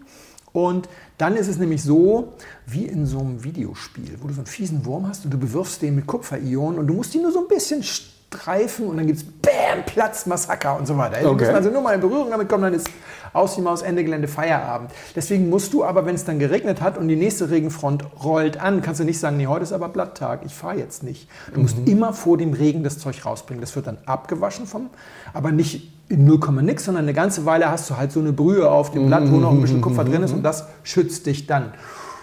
Ja, den Pflanzenschutz haben die einfach rausgenommen, die Winzer, aus ihren Mondphasengeschichten. Ah, okay. Das also heißt- Bedarfsesoterik. Das bedarf, ja, Patchwork. Ne? Das heißt also, ja, für Ernte machen wir, aber bei der Ernte ist es ja ganz genauso. Du darfst natürlich nur an Fruchttagen ernten, aber wenn jetzt der Botrytis-Druck kommt, weil die Regenfront, dann rennst du raus und holst rein. Und wenn der Wein dann trotzdem schmeckt, sagst du, ah, haben wir Glück gehabt. Aber dieses Glück gehabt, das gibt es beim Mond eigentlich nicht. Der Mond, alle Menschen, alle Weine. Anders gesagt, es darf kein einziger roter Ball in den Jutesack, sonst ist die Birne bereits geschält. Und weil die das immer nur mal so machen und dann haben wir Glück gehabt und hier und da und dort, kommen sie halt so gut über die Runden. Und weil diejenigen, die ihm widersprechen, eben Angst haben, dass sie, ich glaube, jetzt 51 Minuten reden, ich weiß, sorry Leute, aber ne, wird das immer nur so halbgar und dann am Ende putzen sie sich den Mund ab, wenn sie ein bisschen Gegenwind kriegen, schütteln sich dreimal, warten eine Viertelstunde, dann fangen sie mit dem gleichen Scheiß nochmal an. Ja, ja. Olli, dieser Wein muss dir schmecken, denn heute ist ein Tag, an dem die When Wine App sagt, dass Wein schmeckt. Für alle anderen, die es noch wissen wollen, gestern und vorgestern war die Mainzer Weinbörse. 3000 Menschen haben 1600 Weine verkostet. An beiden Tagen war Wurzeltag. Die When Wine App hat für beide Tage ununterbrochen gesagt, trinkt keinen Wein, er schmeckt scheiße. Wenn ihr euren Twitter-Feed, euer Instagram-Profil oder auf Facebook mal nachguckt, ihr werdet es sehen. Ausschließlich entsetzte Kommentare von 3000 Leuten, die keinen einzigen gescheiten Wein ins Glas bekommen haben. Nicht. Ja, aber mir schmeckt der Wein. Ja, ist doch gut, das soll dir heute auch schmecken. Nee, aber dann, hat's, dann stimmt's doch. Mist. Arschloch. Das Arschloch lässt da drin. Hast du noch was oder brauchst du noch? Ja, ein bisschen nehme ich gerne noch. ja. Dankeschön. Das ist echt, das ist echt fies mit den schwarzen Gläsern. Weil ich muss mir einbilden, welche Farbe der Wein hat, um ihn überhaupt vernünftig beschreiben zu Du können. sollst ihn ja erstmal nicht beschreiben, du sollst ja erstmal sagen, warum er dir schmeckt. Okay, warum, warum schmeckt er mir? Dazu, nee, wie, wie ist der Wein? Was für einen Eindruck macht der Wein auf mich? Also er hat Tannin. Ja. Er hat Tannin und deswegen war ich erstmal, ah, das könnte ein Rotwein sein. Ja. Äh, ist also auch ein Rotwein, ne? Ich habe gerade einen Tropfen hier abgewischt und einen roten Finger. Aber das war auch das, muss ich ehrlich sagen, das, war's, das war nicht das Einzige. Am Anfang hatte ich eine Nase von einem, ich würde sogar sagen, etwas angereiften Rotwein. Ja. Ja? Und am Gaumen selbst hatte ich aber wirklich Schwierigkeiten, dunkle Beeren zu finden oder irgendwas oder sogar meinetwegen rote Beeren. Ja? Also ich habe versucht mit aller Gewalt, das ist ein Rotwein, deswegen muss da die Beere sein. Ja. Und war nichts. Stattdessen kam ich aber auf ganz viel Weißweinfrüchte. Oh, schön. Ja, also zum Beispiel, ich habe viel Orange gehabt. Orange. In dem Moment, wo du sagst, habe ich gedacht, der Wein hat eine enorme Orangennote. Und dann habe ich gedacht, ey, du hast mir Maische vergorenen Vionier untergejubelt oder so ein Schwachsinn. Ja. Aus dem Herzog. ja. Äh, Da steht nur Chenin Blanc. ach so, da! Erratum. ähm, und, und die Nase war aber auf der einen Seite, ja, so erdig, gereift. Da habe ich mir gedacht, ja, das könnte ein älterer, ein älterer Rotwein sein. Aber dann hat er gleichzeitig noch so ein, so ein Ding, wo ich mir so ein, so ein, so ein so ein Anflug, wo ich mir dachte, okay, das könnte tatsächlich Orange und oder Natural oder Schwefelreduziert oder sowas sein. Der hat so Alles nicht. Alles nicht, ne? Also ich glaube, das Weingut schwefelt nicht wie die Hölle. Also das ist richtig. Da sind die wahrscheinlich einfach zu modern, als dass da jetzt Tonnen von Schwefel drauf sind. Okay. Aber die Orangennote ist krass, jetzt, wie du es gesagt hast. Also, also schon, oder schon, schon vorher sprang mich die an. Das ist richtig. Die, die, die Frucht ist, wenn man es weiß, findet man auch eine der typischen Früchte ein bisschen, aber nur ein bisschen. Und das ist aber dann auch die Rotweinfrucht schlechthin, die leider auch im Weißwein gelegentlich vorkommt. Aber Du meinst Cassis. genau. Ich hatte das Cassis selber oder ich hatte die schwarze Johannisbeere selber gar nicht so sehr, sondern ich war über die Blättrigkeit. Und deswegen war ich so, oh, du hast mir irgendeinen so einen uralten Cabernet Franc von der Loire oder sowas gegeben. Aber ab, gut abgehangen. Das ist jetzt nicht fünf oder, oder sowas Jahre alt, das ist älter. Oder das ist ein Winzer, der so extrem traditionell arbeitet mit lang auf dem Holz oder keine Ahnung. Ich, ich weiß Jahrgang nicht. 2020. Was? Jahrgang 2020. Ein 1920er? da, da hat die App ja recht. Ein 2020er, Alter, okay. Also ich könnte dir von der, von der, von der Typizität, das war, ich könnte dir nicht sagen, was es sein könnte. Hm. Also ich war, ich war wegen der Blättrigkeit, war ich bei Cabernet Franc hängen geblieben. Ja. Aber das könnte, der hat ein bisschen viel Alkohol. 2020 könnte hinhauen. Also ich hätte ein warmes, aber 2020 war ja ein warmes Jahr. Der ist wahrscheinlich nicht mit 12 oder 12,5 unterwegs, würde ich vermuten. Der hat ein bisschen mehr. Also mehr als 12,5 hat er sicher, aber ich glaube nicht, dass Keine, keine 13,5? Nehme ich mal. Ja, ja. Äh, hat schöne frische Säure, hat eine schöne Länge. Äh, und was ich total toll finde an dem Wein, ist, dass er sich wahnsinnig gelassen trinkt. Das ist ein irre gelassener Wein. Der ist also so richtig so, ey. Ja, da läuft hinten dran so Cool Jazz. Nein, nicht Jazz. Da läuft also Lounge. ja, und, und der ist, der ist wirklich, wirklich sehr, sehr angenehm, sehr unaufdringlich. So, hat, eine- hat, eine, hat eine wunderschöne ja, Balance und Harmonie, wie man so schön sagt. Äh, aber auch deshalb, weil er sich gut einbindet in den Kontext, nämlich dass wir hier sitzen und quatschen. Ja, oder, ähm, und, und du nimmst nicht irgendwie einen Schluck und dann erstarren alle in Ehrfurcht und äh, erstmal Kathedrale weiterbauen, sorry, ne? sondern das, das passt. Ja? Das Ja. ist also super, super entspannt. Was ist es denn? Es ist Cabernet Franc. Ein Alter, aber jetzt nicht aus der Loire, oder? Würde man denken, ne? Was Ich weiß es nicht. Ich kenne ja, ich finde Cabernet Franc ist meine Hasssorte. Ah, du, hast gut. jetzt, du, du bist jetzt unwissentlich. Nein, du ist bist nämlich jetzt unwissentlich. Okay. Aber okay jetzt, müssen wir ganz viel reden. Deswegen Jetzt hole ich, erst ganz mal, viel- jetzt hole ich erstmal jemanden, weil von der Papierform her ist dieser Wein eine Drohung. Für dich, für mich noch mehr, für uns beide aber ganz besonders. Wir haben ein paar Vorlieben und Abneigungen, wir haben auch ein paar Vorurteile. Wir sind eigentlich sehr verschieden im Weingeschmack, ist mein Eindruck, aber da sind wir dermaßen beieinander. Okay. Cabernet Franc ist meine Hassliebe, nicht meine Hasssorte. Ah, okay, weil ich habe nämlich mit Liebe noch nicht so viel. Also das ist nicht ganz Es richtig. das- Okay, es bring ist hol das die Flasche, dritte- weil das ist nicht ganz richtig. Es ist das dritte Mal, ja, ja. dass ich Cabernet Franc im Podcast bringe in 116 Folgen. Das heißt, er ist überrepräsentiert bei der gemessen an der Gesamtfläche auf der Welt. Ah, gemessen an da. Ah, ja, okay. Also Das- und auch ja, gemessen ja. an meinem Ich mag ihn, wenn er gut ist, aber er ist so selten so gut. Und das ist natürlich jetzt ein Demeter-Winzer, ist ja klar. Das ist Deutschland. Das ist nicht wahr, oder?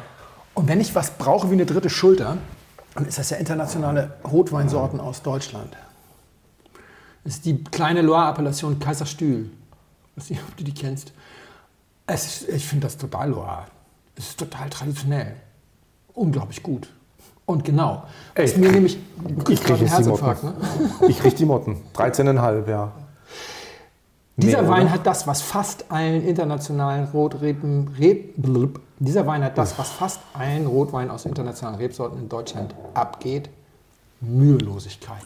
Das, was du Lässigkeit Ja. genannt hast. Das ist gleichzeitig aber auch nicht so voll konzentriert oder so. Also ich habe gestern Nee, Knipser nee, nee. QWX probiert. Toller Wein, aber boah, was für ein Ja, Brett. ja, ein Glas sind genug. Und ähm, also es ist teilweise ja Sirup oder sowas. Und für viele Deutsche und auch für die guten Knipser sind tolle Winzer, äh, ist es ja so, wenn internationale Rebsorte, dann muss das am besten und möglich reif sein. Und jetzt mal kurz, warum es meine Hassrebsorte ist. Also was ich an diesem Wein sehr schätze, Okay. das ist die charakteristische grüne Paprika. Du hast das Blättrigkeit genannt. Das ist natürlich leider Paprika auch... habe ich nur bei äh, Cabernet Sauvignon. Das habe ich nie bei Cabernet Ja, Franc. ich finde, also. du nennst es Blättrigkeit, aber also dieses leicht grüne. Und das ist die Frische, die ich im Cabernet mag, aber nur, wenn er reif ist. Deswegen waren die anderen Cabernets, die ich hier gebracht habe, France auch Italiener. Die mögen das nämlich auch nicht grün. Und ausgerechnet in der Herzheimat Loire gibt es viele Winzer, die das gerne ein bisschen früher ernten. Jetzt die Cabernet Franc-Fans sagen jetzt, ich rede Blödsinn, aber für mich gibt es ja etliche grüne Fiesheiten an der Loire. Ja? Deswegen ist Ja, das ja, für mich ja, immer schwierig. Aber wenn es gut ist, ist es häufig sehr gut. Nur die besten, die ich getrunken habe, waren nicht zwangsweise von der Loire. Und hier hast du alles, was ich mag. Das Ding ist voll reif und trotzdem lässig, mühelos. Es ist nicht überreif. Es hat sich diese Frische bewahrt. Es hat aber 0,0 von der grünen Unreife, die beim Cabernet Franc so häufig da ist, die auch von vielen Winzern absichtlich ein bisschen reingebracht wird. Wundervoll. Ich hätte normalerweise sowas natürlich nicht gemacht. Ich habe den äh, Zeringer kennengelernt bei, einer, bei einem Abendessen. Wir saßen an einem Tisch bei der 30, 33-Jahr-Feier von Suff. Die hatten ihre Winzer eingeladen und ein paar Freunde des Hauses. Und dann hatte ich das Glück, an einem Tisch zu sitzen und er hatte den als seinen Wein mitgebracht. Jeder Winzer hatte was mitgebracht und da hatte ich schon nicht mehr so viel Angst, weil ich hatte den vorher kennengelernt, die machen 500.000 Flaschen, das muss auch verkaufen und deswegen machen die nicht so super sperriges Zeug. Trotz Demeter und Low und No Intervention und so weiter, aber das muss immer alles auch normalen Menschen Spaß machen und deswegen war ich mir sicher, das wird schon irgendwie gut werden und dann fand ich den einfach wahnsinnig gut. Du hast den aber, du hast mich heute früh angerufen und hast mich gefragt, äh, also ob ich käme, damit du ihn dann dekantieren kannst. Ja, 12 Uhr. Das heißt, er ist jetzt äh, vier Stunden im, in der, in, in, also in doppelt dekantiert oder hast du in der doppelt Karaffe? dekantiert, aber richtig geschüttelt. Okay. Weil frisch aus der Flasche wäre wahrscheinlich ein bisschen krasser gewesen, oder? Ich, Also wir, entweder hatten, wir hatten ihn, wir hatten ihn in, bei, Ja? der, bei der Party hatten wir ihn äh, frisch aus der Flasche. Das war nicht so Okay. dramatisch. Ich habe ihn heute Morgen auch probiert. Das war auch nicht so dramatisch. Also das war alles okay. Jetzt der letzte Punkt, und dafür muss man den Zeringer eigentlich knutschen. Die meisten, die jetzt Tempranillo aus der Pfalz oder Sangiovese aus Rheinhessen machen, die lassen sich ja die Tatsache, dass das reif wird, auch noch extra bezahlen. Ja? Also dann musst du 25 Euro, 30 Euro bezahlen, weil ist ja so. Und dann nimmst du das Geld und trägst es ins Ursprungsgebiet, wo die Leute sagen, ja, wieso ist das selbstverständlich, dass es reif wird? Und dann kriegst du dafür unglaubliches Zeug. Ich werde nie vergessen, mein erster QWX in gereift, das war der 2005er. Das war ein fantastischer Wein. Und dann waren wir aber alle in Aufbruchsstimmung und wir mussten noch eine halbe Stunde warten, bis die Bahn kommt. Und dann hat der Gastgeber gesagt, ach komm, nehmen wir einen kleinen Absacker und machte irgendwie aus dem gleichen Jahr einen Cru Bourgeois auf für 18 Euro, einen, einen gut bewerteten. Und der hat dann leider alles zerstört. Das ist aber immer das Problem, ja. Weil, weil, ne? Ja. und, und die Lösung ist natürlich das, was der Zeringer hier macht, 19 Euro. Das ist nicht wahr. Ja. Und dann kannst du den nämlich auch in die Loire tragen, kannst sagen, komm, wir machen jetzt eine kleine Vergleichsverkostung Ja. und wir ziehen auch mal 20 Euro als Preisgrenze ein. Da kriegst du bei Roche Neuf kriegst du dann den ganz einfachen Summe Champigny, die machen noch vier Mhm. oben drüber. Das geht dann bis 80 und wenn du da die Basis, die frühstückt der weg. Ja, das ist ja. ja ein erwachsener Wein. Ja. Also schön. ist, ist witzig, ist witzig, dass du das, äh, also für die, ich finde ich find die 19, das ist, das ist aus vielen Gründen super geil, die sich später äh, erschließen werden. Also da, dazu mehrere Sachen. Erstens, wir hatten mal bei dir eine Probe über Blaufränke gegen Lemberger und dann haben wir alle da, oh, und die Österreicher und die Deutschen, aber auch nicht schlecht. Ne? Und dann hast du irgend so einen dahergelaufenen Cru Bourgeois aufgemacht, ich weiß sogar noch welchen. Ich auch. Ja, und der hat halt, das war halt, äh, das war halt der Nuclear Strike from Orbit, ja, the only way to be sure. Und der hat halt alles eingeäschert. Das stimmt. Und der war halt echt halb so teuer wie die, wie die Ehrgeizklasse, die wir da in Der der hatte 13 Euro in der Subs gekostet. Genau, das Der waren war drittel so 2003er teuer. Roland de Bie. Genau. Und 2003 war jetzt nicht irgendwie so das Jahr, wo du sagst, oh mein Gott, ja, mit mit Problemen, aber so, und jetzt Cabernet Franc, falls ich mal mein, mein, mein Sprüchlein, also ich hasse Cabernet Franc, weil ich diese ewige Blättrigkeit und diese grünen Tannine, wo du immer das Gefühl hast, Großmutter hat dir so einen unreifen grünen Apfel geschält, den Apfel gegessen und dir die Schale gegeben. Ja, das bleibt nämlich dann immer stehen bei unreifem Cabernet. Bei mir, also unreife Rotweine sowieso. Ja. Und bei Cabernet kommt halt diese eklige Blättrigkeit dazu, die ich wirklich nicht mag. Also nur in sehr fein abgestimmten Dosen. Cabernet Sauvignon hat sowas ja auch, da geht es dann mehr Richtung Tabakblatt oder so, also braunes Tabakblatt. Und Franc geht sehr oft in, in grünes, grünes Blatt. Und ich habe also seit, ich trinke seit 35 Jahren Wein und ich habe jedes Mal versucht, mich mit Cabernet Franc aus der Loire anzufreunden. Bin mal auf eine Wein Weinmesse gefahren und habe gesagt, so, die nächsten zwei Tage wird die Loire hoch und runter. Und nach 20 Minuten haben wir gesagt, Herr mit dem Pinot Noir, drauf geschissen, ich gehe da nicht mehr hin, ich will das nicht. Und alle, die mit mir verkostet haben, gesagt, nee, das geht gar nicht, ne, das geht gar nicht so. Und jetzt war ich vor zwei, drei Wochen bei Muttern in Frankreich und die haben gerade Foire au Vin in, in den Supermärkten, so Frühlingsdingsbums. Ne? Also keine großen Weine und Supermarktklasse eben. Und da habe ich gesagt, okay, jetzt nimmst du halt mal 10, 15 Euro in die Hand und guckst, was kann der französische Supermarktwein. Nimmst du mal so ein Cabernet Franc von der Loire, war ein Saint-Nicolas de Schlag mich tot. Saint-Nicolas de Bourgogne. De Bourgueil, genau. Das war der allererste Cabernet Franc von der Loire, wo ich gesagt habe, hey, das ist nicht schlecht. War ein 21er, ja, noch sehr jung, aber gebaut ungefähr wie der. Ja, also auch eher sanft auf den Tanninen, eine, eine schöne runde Aromatik, mehr auf der dunklen Frucht als jetzt hier dieses, dieses, dieses frischere. Ja. Aber habe ich gedacht, okay, das ist vielleicht eine Rebsorte, mit der ich mich beschäftigen sollte. Ich glaube, dann ist direkt daneben die Appellation Chinon. Ist es, glaube Das ich, kann sein, dass das da komplett, die Ecke ist, komplett genau. dafür ist. Und das sind eigentlich, glaube ich, die wärmsten. Wobei jetzt die Experten vielleicht auch wieder die Hände über den Kopf. Ich glaube, das, ist die, das sind die wärmsten, da hast du das am, am ehesten. Aber hier diese Lässigkeit, diese Feinheit, Mm. die ist, äh, finde ich schon Meinung. Der Wein wird äh, ganz oder gar nicht gemacht. Es gibt keinen Cabernet Franc, es gibt nur die Reserve, wird als Reserve sozusagen schon beim Winterschnitt entsprechend versucht. Und dann wird am Tag vor der Ernte nochmal probiert und dann wird das entweder, gibt es die Order, alles holen, was hängt und dann verklappen wir das im Gutsrosé für 6,50 oder es gibt die Order, bitte einmal die schönsten Trauben holen. Und dann gibt es sechs Barriques, davon sind zwei neu und vier alt, aber auch nicht uralt. Also hat ein bisschen Holz. Und ja, Sehr geil. So, und ich habe heute für den Felix einen 2018er Frühburgunder aus Appenheim, das ist in Rheinhessen, vom Weingut Büschel. So,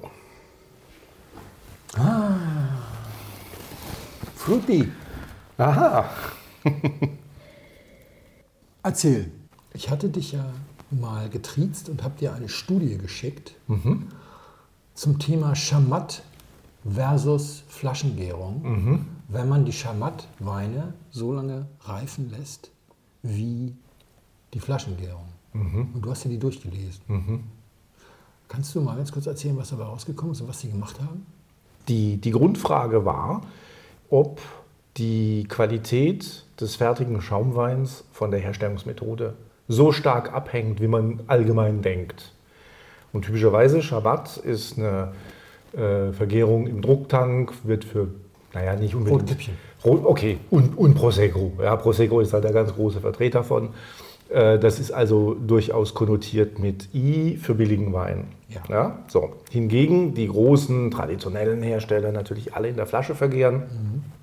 Und dann wird der Wein auch viel besser und nur die edelsten Weine kommen in die Flasche. Deswegen sind alle Flaschen vergorenen Weine auch edel. Das ist der Umkehrschluss, ne? das ist das Marketing. Und dann hat sich da in, äh, und ausgerechnet, of all places in Brasilien, ein armer Student hingesetzt und hat wohl, ich glaube, seine Doktorarbeit daraus gebaut. So, Das liest sich jedenfalls wie eine Doktorarbeit. Und der hat dann die Frage gestellt, ist das wirklich so? Ja. Ist das wirklich so, dass die Weine, die aus dem Drucktank kommen, immer schlechter sind als die, die aus der Flasche kommen? ja. So. Und dann hat er einfach eine Probe aufgesetzt, äh, hat irgendwie 50.000 Liter Wein angesetzt. 50 Also der hat riesig viel gemacht. Das war also nicht irgendwie nur so. Okay. Und deswegen, es wird auch äh, im Nachgang wird auch klar, äh, dass, das, dass das durchaus Hand und Fuß hat, was er gemacht hat und vor allem, warum er das gemacht hat. Also du machst einfach zwei sehr, sehr große Proben. Die Hälfte des Weins kommt in die Flasche, ne, wird mit, mit Hefe und Zucker und dann ab, ab dafür. Die andere Hälfte bleibt im Tank und der Tank ist ein Drucktank mit Rührwerk, schmeißt dann Zucker rein, schmeißt deine Hefen rein und ab, ab geht die Post. So. War mit Rührwerk. War, war mit Rührwerk, glaube ich, ja. Das Bemerkenswerte an der, an der Sache war natürlich, dass er das mit Profis gemacht hat, die dann die Weine verkosten mussten. Und er hat dann natürlich, wie bei der Charmat-Methode üblich, nach 60 Tagen die ersten Proben aus dem Tank gezogen, respektive nach 60 Tagen die Flaschen degorgiert, ja, weil die Probe ist, die, die, die Gärung selber ist relativ schnell rum, ja. auch bei den niedrigen Temperaturen. Und hat es dann halt den Leuten zu verkosten gegeben und die haben gesagt, ah, boah, ey, Charmat schmeckt voll doof und Flasche viel besser. So. Dann hat er das aber alle paar Intervalle regelmäßig wiederholt und kam dann irgendwann mal zu dem Punkt, wo er gesagt hat, so, jetzt haben wir 22 Monate den Kram auf der Flasche vor der Degorgierung oder dem De- Degorgement und wir haben es 22 Monate im Tank. Jetzt ziehen wir Flaschen aus dem Tank, degorgieren unsere, unsere Flaschen mit der Flaschengärung und machen dann einen Vergleich. Und das wurde durchgeführt, diese Vergleichsprobe wurde durchgeführt von denjenigen Leuten, die Schaumweine herstellen, also die Kellermeister, die, die Ah. ursächlich dafür verantwortlich sind, dass Krug Krug ist und Dom Perignon Dom Perignon. Das waren keine dahergelaufene Ollis oder Felixe, also no offense, ja, Ja, das waren Leute, die das hauptberuflich machen und die wirklich gut sind, weil die können 50 Millionen Flaschen Moët Chandon bauen und die schmecken immer alle gleich. Ja. Das ist, das ist ganz, Ganz ganz, oberes Kunst, Fach. Das ja. ist wirklich ganz oben. Ne? Also wirklich beeindruckend. Ja, und dann ist natürlich was ganz was Blödes passiert. Es war nicht so, dass sie gesagt haben, ah, die, Flaschen äh, aus der Fla die, die Weine aus der Flaschengärung sind besser. Sie haben auch nicht gesagt, boah, die Weine aus der Schamatvergärung sind besser. Sie haben gesagt, was sind da was? Sie konnten es nicht mehr unterscheiden. Ja. Das heißt, nach 22 Monaten, also von denen dann halt äh, 20 oder so Autolyse sind, weil die Hefen, Hefezellen sind abgestorben, die zerfallen dann und so weiter und so fort. Wenn du nur lang genug wartest, spielt es keine Pfeife mehr. Das ist witzig. Das ist nicht nur witzig, das ist wahnsinnig erwartbar, wenn man Folgendes bedenkt. Das, was den Charakter eines Champagners ausmacht, ist die Autolyse, nicht die zweite Gärung. Ja. So, wie die Hefen sterben und wann sie sterben, ist relativ egal, solange die Leichen lang genug rumliegen, dass der Wein Genau, Daraus- ist, der, Ja. Autolyse ist ein sehr vornehmes Wort für Verwesung. Genau. Das können wir mal ganz kurz sagen. Genau. Ja, sind verwesende Mikroorganismen machen den Champagner lecker. Genau, ne? Oder alle so, mm, Brot, lecker. Ja, also Asche zu Asche, Brot zu Brot. Und das Zweite ist, es gibt Leute, die, also zumindest geht die Legende, es gibt bis zur Magnum einschließlich wird Champagner in der Flasche vergoren. Danach wird dann aus Einzelflaschen aufgeschüttet. Ne? Äh, Und es gibt Leute, die behaupten stock und steif, dass der Champagner aus der Magnum anders schmeckt als aus der Eintel. Das müsste so sein und der aus der Einzel müsste besser schmecken. Nein, die behaupten, dass die Magnum besser schmeckt. Aha. Und? Mit welcher Begründung? Mit der Begründung, dass die Magnum, also erstens die Größe des Gärgebindes hat einen Einfluss auf den Geschmack und typischerweise je größer, desto besser. Das ist so eine Legende. Aber wir, wir haben hier Ja. so eine J.J. Abrams-Situation, ja, ein Mythos äh, umwickelt von einem Mythos, umwickelt von einem Mythos. Okay. ja? Und nichts davon stimmt. Nichts davon stimmt. Ja. So. Also dann argumentieren die Leute, ja, aber die Magnum, die Halsweite des Magnums ist so groß wie die von der Eintel. Das heißt, du hast doppelt so viel Volumen und anteilig nur halb so viel äh, äh, CO2-Austrag und Sauerstoffeintrag. Okay. Das bedeutet also, Wein aus der Magnum äh, reift besser, reift länger und ist insgesamt sowieso viel besser, weil das Gärgebinde größer ist. Also hier greift ausnahmsweise das Argument, der Wein aus der Magnum, aus dem größeren Gärgebinde, ist mindestens anders, aber meistens besser. Äh, Es gibt sogar Verkostungen, die sind dann, was weiß ich, im Dekanter oder sowas, haben sie sich mal der Mühe unterzogen. Da haben sie, alle, haben sie 50 Weine gegeneinander gestellt, einmal Magnum, einmal Eintel. Ich habe eine kurze Statistik drüber laufen lassen. Es war kein signifikanter Unterschied zwischen den beiden festzustellen. Und vor allem, der Testaufbau war so, dass du nicht sicher sein konntest, dass die Magnum äh, am gleichen Tag degorgiert wurde wie die Eintel. Und bei großen Industrie, Ja. also nicht Industrie, aber bei den großen Häusern ist es fast unmöglich, das, das, das, das Los, die Losnummer so zu deichseln, So dass werden die. Magnums meist per Hand gerüttelt und die Einzel mit der Giropalette. Genau, und was ja totalen Unterschied macht, ob da eine Jungfrau hingreift oder, oder nicht. Was einen Riesenunterschied macht, ob du 28 Tage äh, Remoulage hast oder drei. Natürlich, weil in der Zeit wird die Hefe bewegt. Gut, aber das ist ein kleiner, natürlich. Das ist ein kleiner Turbo-Boost in Sachen, in Sachen Autolyse, wenn du diese sowieso schon halb verwesten Hefen dann nicht drei aber- Tage lang bewegst, sondern 28 Aber Tage. Felix, was du jetzt gerade sagst, wenn das stimmt, und ich zweifle nicht an, dass es das tut, dann läuft das ja genau in die Richtung von der Studie. Die haben ein Rührwerk benutzt. Ja, Schande aber auch. Das heißt, die haben im Prinzip alles richtig gemacht, Ja. nur besser, nur billiger, nur einfacher. Da kommt keiner und rüttelt. Ja. Ja, und muss zwei Jahre lang Jungfrau bleiben, damit er auch in zwei Jahren noch kraftvoll rütteln kann, sondern das macht das Rührwerk für dich und derweil gehst du äh, Cachaça trinken oder was man halt, weil es war eine brasilianische Studie. Und dann gab es so ein paar äh, Reaktionen von wegen, oh, was wissen die Brasilianer schon über Schaumwein? Ja, Brasilien. Das fand ich schlimm. Ich habe das Ja. gesehen, ich habe dir das ja geschickt. Ja, ja, genau. Bei, bei Facebook diese albernen Geschichten. Ja, Leute, das, ist ja, das ist ja der Grund. Genau, weil die sitzen ja in Bäumen auf Brasilien. Die, haben, die sind ja nicht alphabetisiert. Die wissen ja nicht, wie man forscht. Nein, nein, nein, nein, überhaupt nicht. Ne? Deswegen war meine äh, langjährige Chefin auch irgendwie Brasilianerin? Keine Ahnung von Astrophysik, aber Chefin sein, ne? So. Ja, aber nicht mal ihren Namen lesen und schreiben konnte sie. Hm. Und erst recht bedienen. nee. So, und äh, ich hatte es schon ein bisschen angedeutet, der aufmerksame Hörer wird es rausgehört haben. Das waren natürlich nicht irgendwelche Baumbrasilianer, Ja. sondern das war die brasilianische Dependance von Chandon. Ja. Das heißt, die haben ein wirtschaftliches Interesse dran, weil überall da, wo nicht traditionelle Flaschengärung gemacht werden muss, wärst du doch blöd, du tätest es. Du Ja, sie sind auch, glaube ich, lange Jahre der größte Chamat-Vergärer der Welt gewesen, bis Rotschütten Bestimmt. sein. Vielleicht sind sie auch immer noch. Also bestimmt. Ja, also Chandon- wundern wird es mich nicht. Chandon, kurz für, das weiß ja noch auch nicht jeder, Chandon, ich glaube, gegründet sogar als M. Chandon, ganz kackfrech, 1959 oder Nee, sowas. ist Moete Chandon. Nein, nein, nein, nein, nein. Gegründet 59 von einem, ich glaube, Schweden in, Bra in Argentinien, Entschuldigung. Und zwar so in Zeiten, als der Markenschutz noch nicht so krass war, hat er sich wahrscheinlich irgendjemanden gesucht, der Miguel Chandon hieß oder sowas. Hat eine Firma namens, ich glaube, M. Chandon gegründet Chandinho. und hat einen riesigen Chamat-Produzenten in Argentinien aufgezogen. Und Aha. Äh, Dass die heute Chandon heißen, hat sicherlich damit zu tun, dass LVMH, also Meutier Chandons Mutter, die irgendwann gekauft hat. Die gehören jetzt mit in, mit in, die sind im Reich.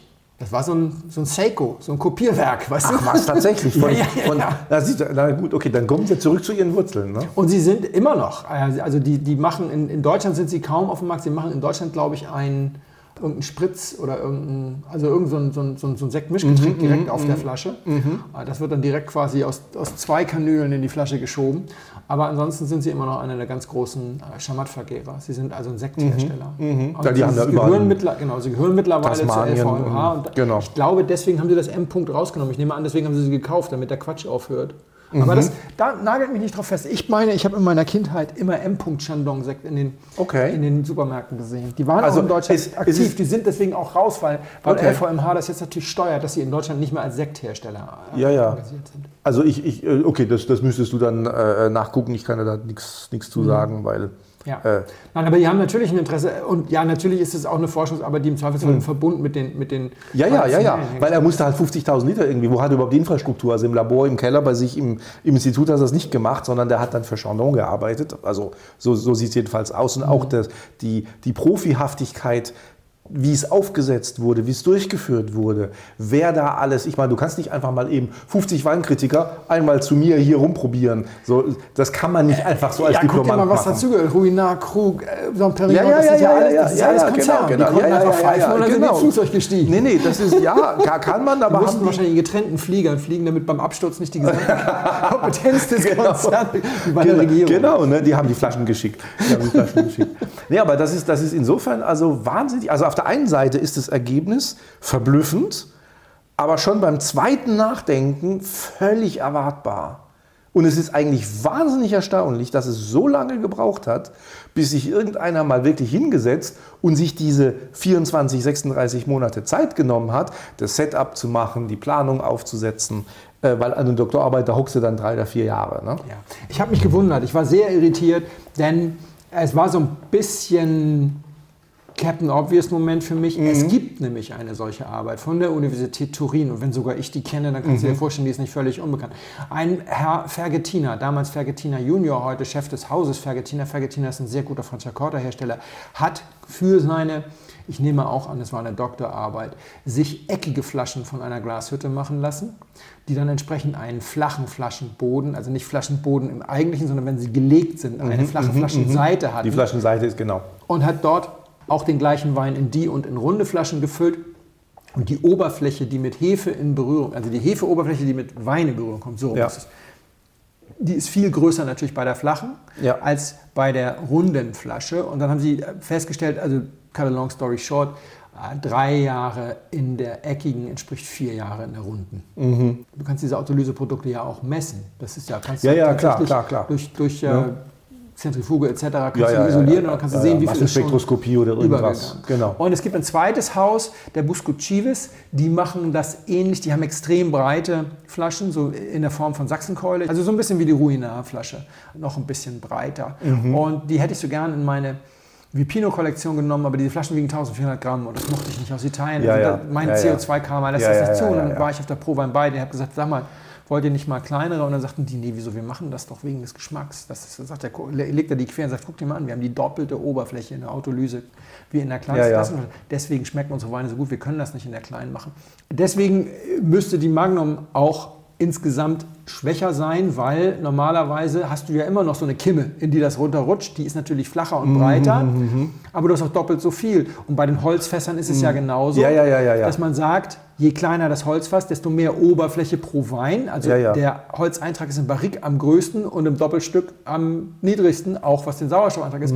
Also du hast immer weniger Holz pro Liter und du hast immer weniger Genau. Fläche pro Liter. Aber nicht die Oberfläche durch die auf dem Glasboden liegende Hefe Ja. ist entscheidend, sondern nennen wir das mal die innere Oberfläche der in Schwebe befindlichen, beziehungsweise langsam runtersedimentierenden Totenhefe. Ja. Das ist genau der Grund der Batonnage bei den, beim Holzfassausbau. Du, du, du, du machst den Wein wieder trüb. Das, Das, Rührwerk das, das, Rührwerk, macht's. das Rührwerk macht das. Ja? Das kann ich total verstehen. Deswegen wäre es ja eigentlich total sinnvoll, wenn man Schaumweine auf zum Beispiel vibrierende Paletten lagert und einfach mal, also ne, Flaschen Oder was auch immer, was auch immer die, Irgendwas die, tut, die, damit die toten Hefen in der Schwebe hält. Genau. Wichtig ist, dass sie in der Schwebe sind. Ja. Deswegen hat man die Remuage. Nee, die Remoage hast du, damit es in den Dings rutscht. Das ist ja Nein, nein, weil du drehst sie ja 28 erstmal liegend und langsam dann irgendwann am Ende Ja, ja, aber drehst es sind du ja das den- 28 Tage. Das ist bei sechs Jahren Hefelager wurscht. Die Remoage sind die letzten 28 Tage. Danach wird degogiert. Nee, nee, nee, die Flaschen ganzen- werden doch- werden doch regelmäßig nein, nein, nein, gedreht. Ach, okay, du warst, noch nie in dem, du warst noch nie in der Champagne in dem Dings. Diese kilometerlangen Tunnel, die liegen in Paletten, die liegen geschichtet. Diese Flaschen liegen Und die werden nie bewegt. werden nie bewegt. Und dann kommen sie in die Remoschen. Das sind 28 Tage. Und das, und das macht den Unterschied. Deswegen- deswegen dieser ist das bei den flachen 60 Dingsbums. Tagen und so Ja, weiter. so, die, ja, ja, die werden ja, nie ja. bewegt. Okay, okay, okay, Die werden nie bewegt. Ach was. Das habe ich nicht gewusst. Deswegen wäre es eigentlich am sinnvollsten, man würde die Okay. auf eine Schaukelpalette legen oder sonst was dann und die ab Ja, und zu mal ja, auf. ja, Nein. Diese, diese Flaschen bleiben immer liegen. Deswegen ist das Rührwerk so irre. Deswegen macht das Rührwerk so viel Unterschied. Was mich so entsetzt hat bei diesen Facebook-Kommentaren, dass die, dass die Leute sagen, ja, die Brasilianer haben ja keine Ahnung. Das kann man alles selber tatsächlich ableiten. Genau wie du sagst, die Batonnage seit 400 Jahren oder sowas weiß der Mensch, dass wenn du die Hefe aufrührst, dann wird der Wein leckerer. Mhm. Das Problem jetzt im Moment ist, es ist nicht billiger, weil du brauchst die Flasche so oder so und das macht diese Ja, doch, es ist natürlich billiger. Ja, wegen der Lagerzeit? Nee, die Lagerzeit Nee, kostet nee, nee, nee, nichts. wegen des, wegen des äh, da, überleg dir mal, wie viel Arbeit das ist. Okay, du brauchst natürlich, du musst die Flaschen füllen, du musst die Flaschen transportieren, du musst sie in, die, in, diese, in, diese, in diese Racks packen. Ja, und selbst wenn das alles robotisiert ist, es muss gemacht werden, du brauchst die Maschinen dafür. Und es kostet dich Platz, du brauchst 1000 Kilometer irgendwie. Ja, das haben die ja alle. Das ist, also der Platz ist es nicht. Guck mal, du musst es so sehen. Das musst du alles trotzdem machen. Das Schöne bei der klassischen Flaschenmethode ist, dass du den stillen Wein einfüllst, gemeinsam mit dem Tiragelikör. Dann machst du einen Chromkorken drauf und legst das Ding weg. Diese Flasche kostet viel Geld. Die Flasche brauchst du sowieso aus Sicherheitsgründen.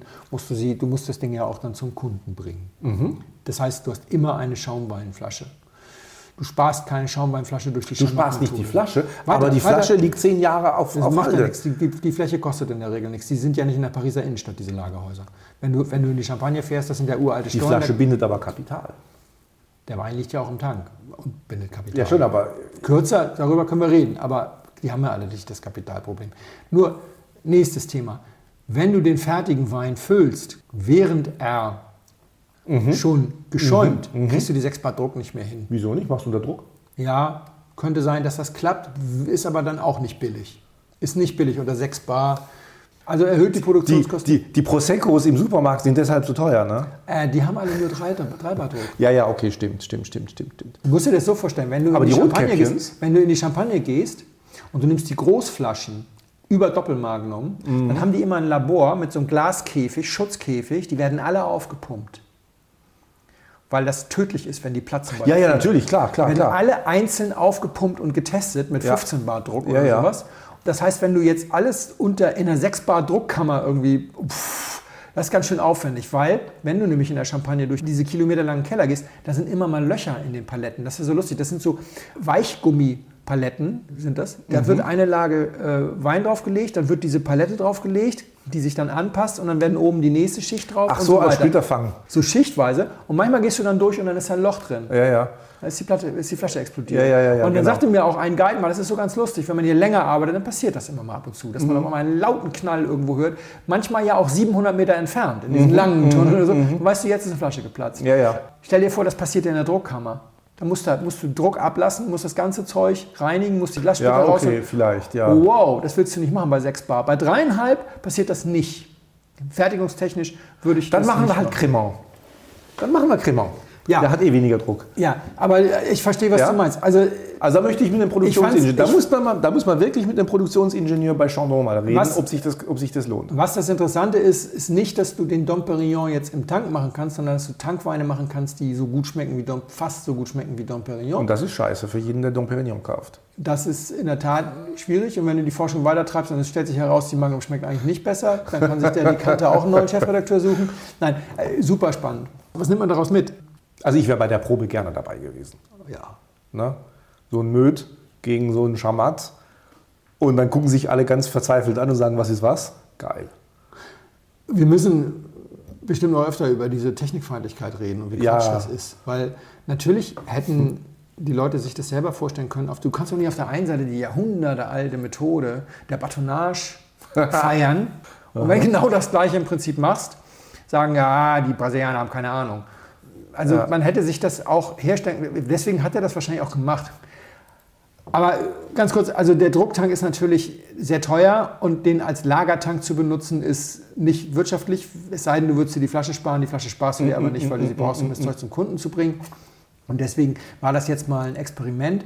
Die zweite Sache, die man vielleicht ergänzen muss, ist, es gibt auch Rebsorten, die Chamat besser abkönnen als Flaschengärung, die in der Flaschengärung schlechter schmecken. Das ist der Prosecco. Deswegen hat sich der flaschenvergorene Prosecco nicht durchgesetzt. Es gab natürlich welche, die gedacht haben, wir machen so eine Art Edel-Prosecco. Es hätte auch einen Markt dafür gegeben, schmeckt nur nicht das Zeug. Weil diese lustige bunte Aprikose, die geht halt flöten in der Flaschengärung. Aber wir müssen uns entspannen. Diese totale Technik von Chamat, wir müssen uns entspannen. Ah, total geil, oder? Also ich fand die Studie super und vor allem auch wirklich super gemacht. Erstmal, Dankeschön, das ist jetzt schwierig. So, na. Jetzt habe ich mich so angeregt mit dir unterhalten. Vor allem bin ich jetzt mal gespannt, was du zu dem Wein sagst. Also, weil hat ich, mir gut gefallen. Er gefällt mir immer noch gut. Es, Okay. äh, Auch der trinkt sich sehr angenehm. Er trinkt sich nicht ganz so fruchtig, nicht ganz so zugig, sondern er trinkt sich eher so auf der balancierten, aber etwas ernsthafteren Seite. Mhm. Wir haben uns so angeregt unterhalten, dass ich jetzt noch nicht geguckt habe, ist das auch einer für Kamin und alle Viertelstunde sagt mal einer, nun ja.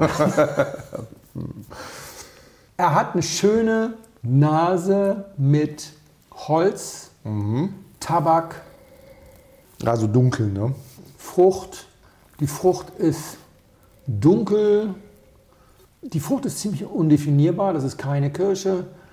Das ist auch gar nicht so beerig. Also sie ist ein bisschen verwaschen. Sie ist nicht super präzise, ja. Also Witzig, dass du das sagst. Ich finde, es gibt auch so ein Alter, in dem sowas auch entstehen kann. Ähm, das könnte auch sein. Jetzt ist das Glas leer. dann hole ich dir noch was. Ja, sehr gerne. Super, danke. Oh ja, jetzt noch ein Cowboy-Schluck. Tja, ich hatte das vor wenigen Folgen bei einem Wein, wo diese Tabaknote mich so ein bisschen aus dem Konzept gebracht hat, weil dann immer so die Frage ist, ist das jetzt Rebsorte oder Holz? Es gibt ja Rebsorten, die durchaus relativ deutliche Tabaknote mitbringen und dann gibt es aber auch Holzarten oder eines, einige Fässer, die irgendwie auch so eine Note mitbringen. Da muss man sich immer erstmal sortieren und versuchen, andere Sachen zu finden, die einem helfen, das zu bestimmen. Aber was ich mag an dem Wein ist, er ist nicht zu üppig. Er ist relativ schlank. Ich finde ihn gut strukturiert. Du fängst mit einer schönen Frucht an, dann kommt so eine schöne würzige Note, dann greift das Tannin. Das Tannin ist fein und tatsächlich relativ spät merkst du, dass der Wein auch eine ordentliche Säure hat, die ihn dann quasi ins Ende trägt.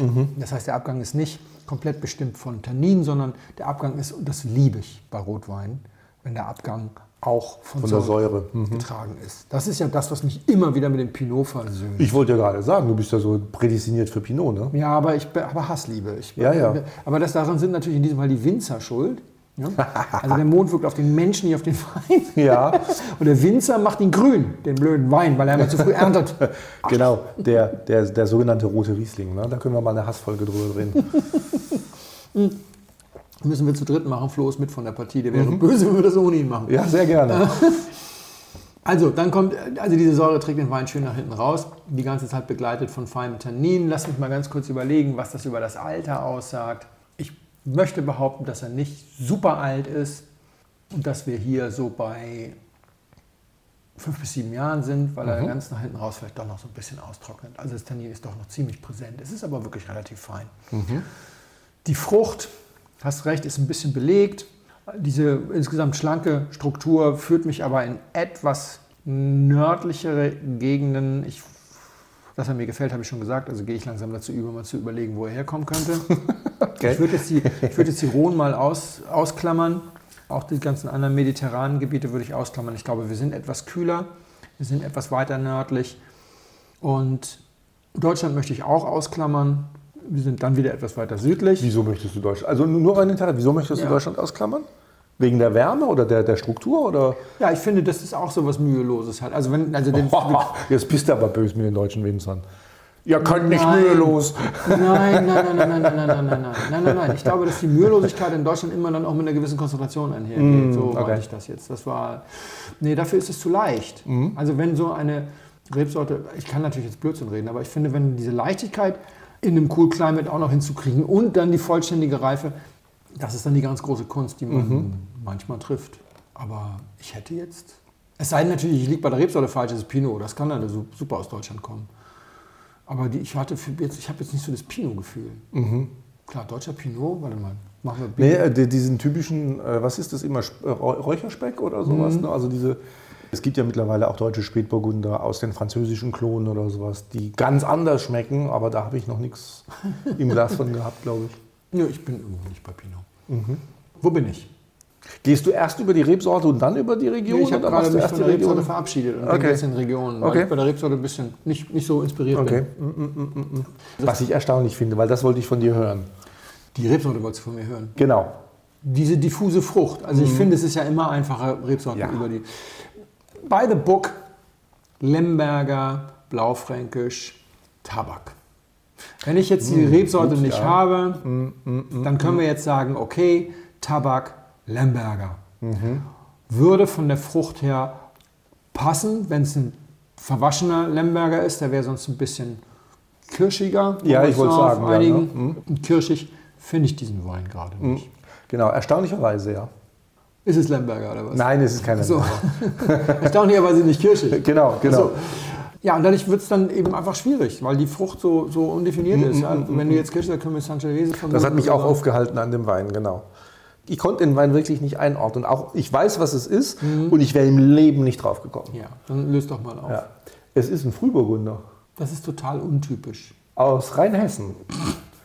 Aus 2018. Ah, dieser Scheißjahrgang. Wir müssen mal eine Regel Es ist- aufstellen, dass ich nein, das nicht nein, nein, warte, Glas warte. bekommen bin. Was ich- ja, Rot ist- ist es ja ein guter Jahrgang. Entschuldigung, ich nehme alles nee, nee, nee, nee. ist Es ist, ein, es ist ein Bischel, äh, der Appenheimer Frühburgunder. Okay, bisschen Ja. gutes Weingut, aber Ja, ich ja, find ja, ja. dann muss ich dir ehrlich sagen, diese Frucht ist Und was ich witzig finde, ist, also mir persönlich hat Mhm. der 17er besser gefallen. Was ich erstaunlich finde, aber dann wiederum nicht, weil es ist Frühburgunder. Das, so habe ich mir es weg erklärt. Ja? Weil Frühburgunder lebt davon, in einem kühlen Jahr kannst du trotzdem ein bisschen länger hängen lassen, ohne dass die, die Alkoholwerte explodieren, weil Mhm. der hat ja irgendwie einen Reifevorsprung vom Spätburgunder. Aber ich habe da, auch im 17er nicht, ich hätte jetzt nie gesagt, boah, Frühburgunder, voll erkannt. Gar nicht.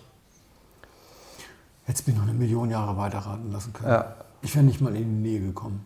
Das ist, Nee, äh, ne? Also alles, was ich damit assoziiere, manchmal ist der Frühburgunder ein bisschen grün, ich bin nicht der größte Fan. Kirschig ist er eigentlich meistens. Deswegen Sehr, ah, war ich er erstaunt, dass er das gut ist, hat er hat. noch ein bisschen rohes Fleisch. Tabak finde ich da eigentlich nie. Also Mhm. ich habe einfach alles falsch, wenn du so willst. Aber äh, ich glaube, dass ich nicht alles falsch in der Wahrnehmung habe, ja? also, sondern dass es einfach ganz viele falsche Fährten sind. Und ich glaube, das liegt am Boden. Der wächst nämlich auf Buntsandstein. My ass. Sehr geehrte Damen und Herren, im Namen von Flugkapitän Felix Botmann und seiner Crew möchte ich mich ganz herzlich bedanken, dass Sie sich heute für Blindflug entschieden haben. Wir hoffen sehr, Sie hatten eine angenehme Zeit an Bord and we wish you a safe onward journey und allzeit einen guten Wein im Glas.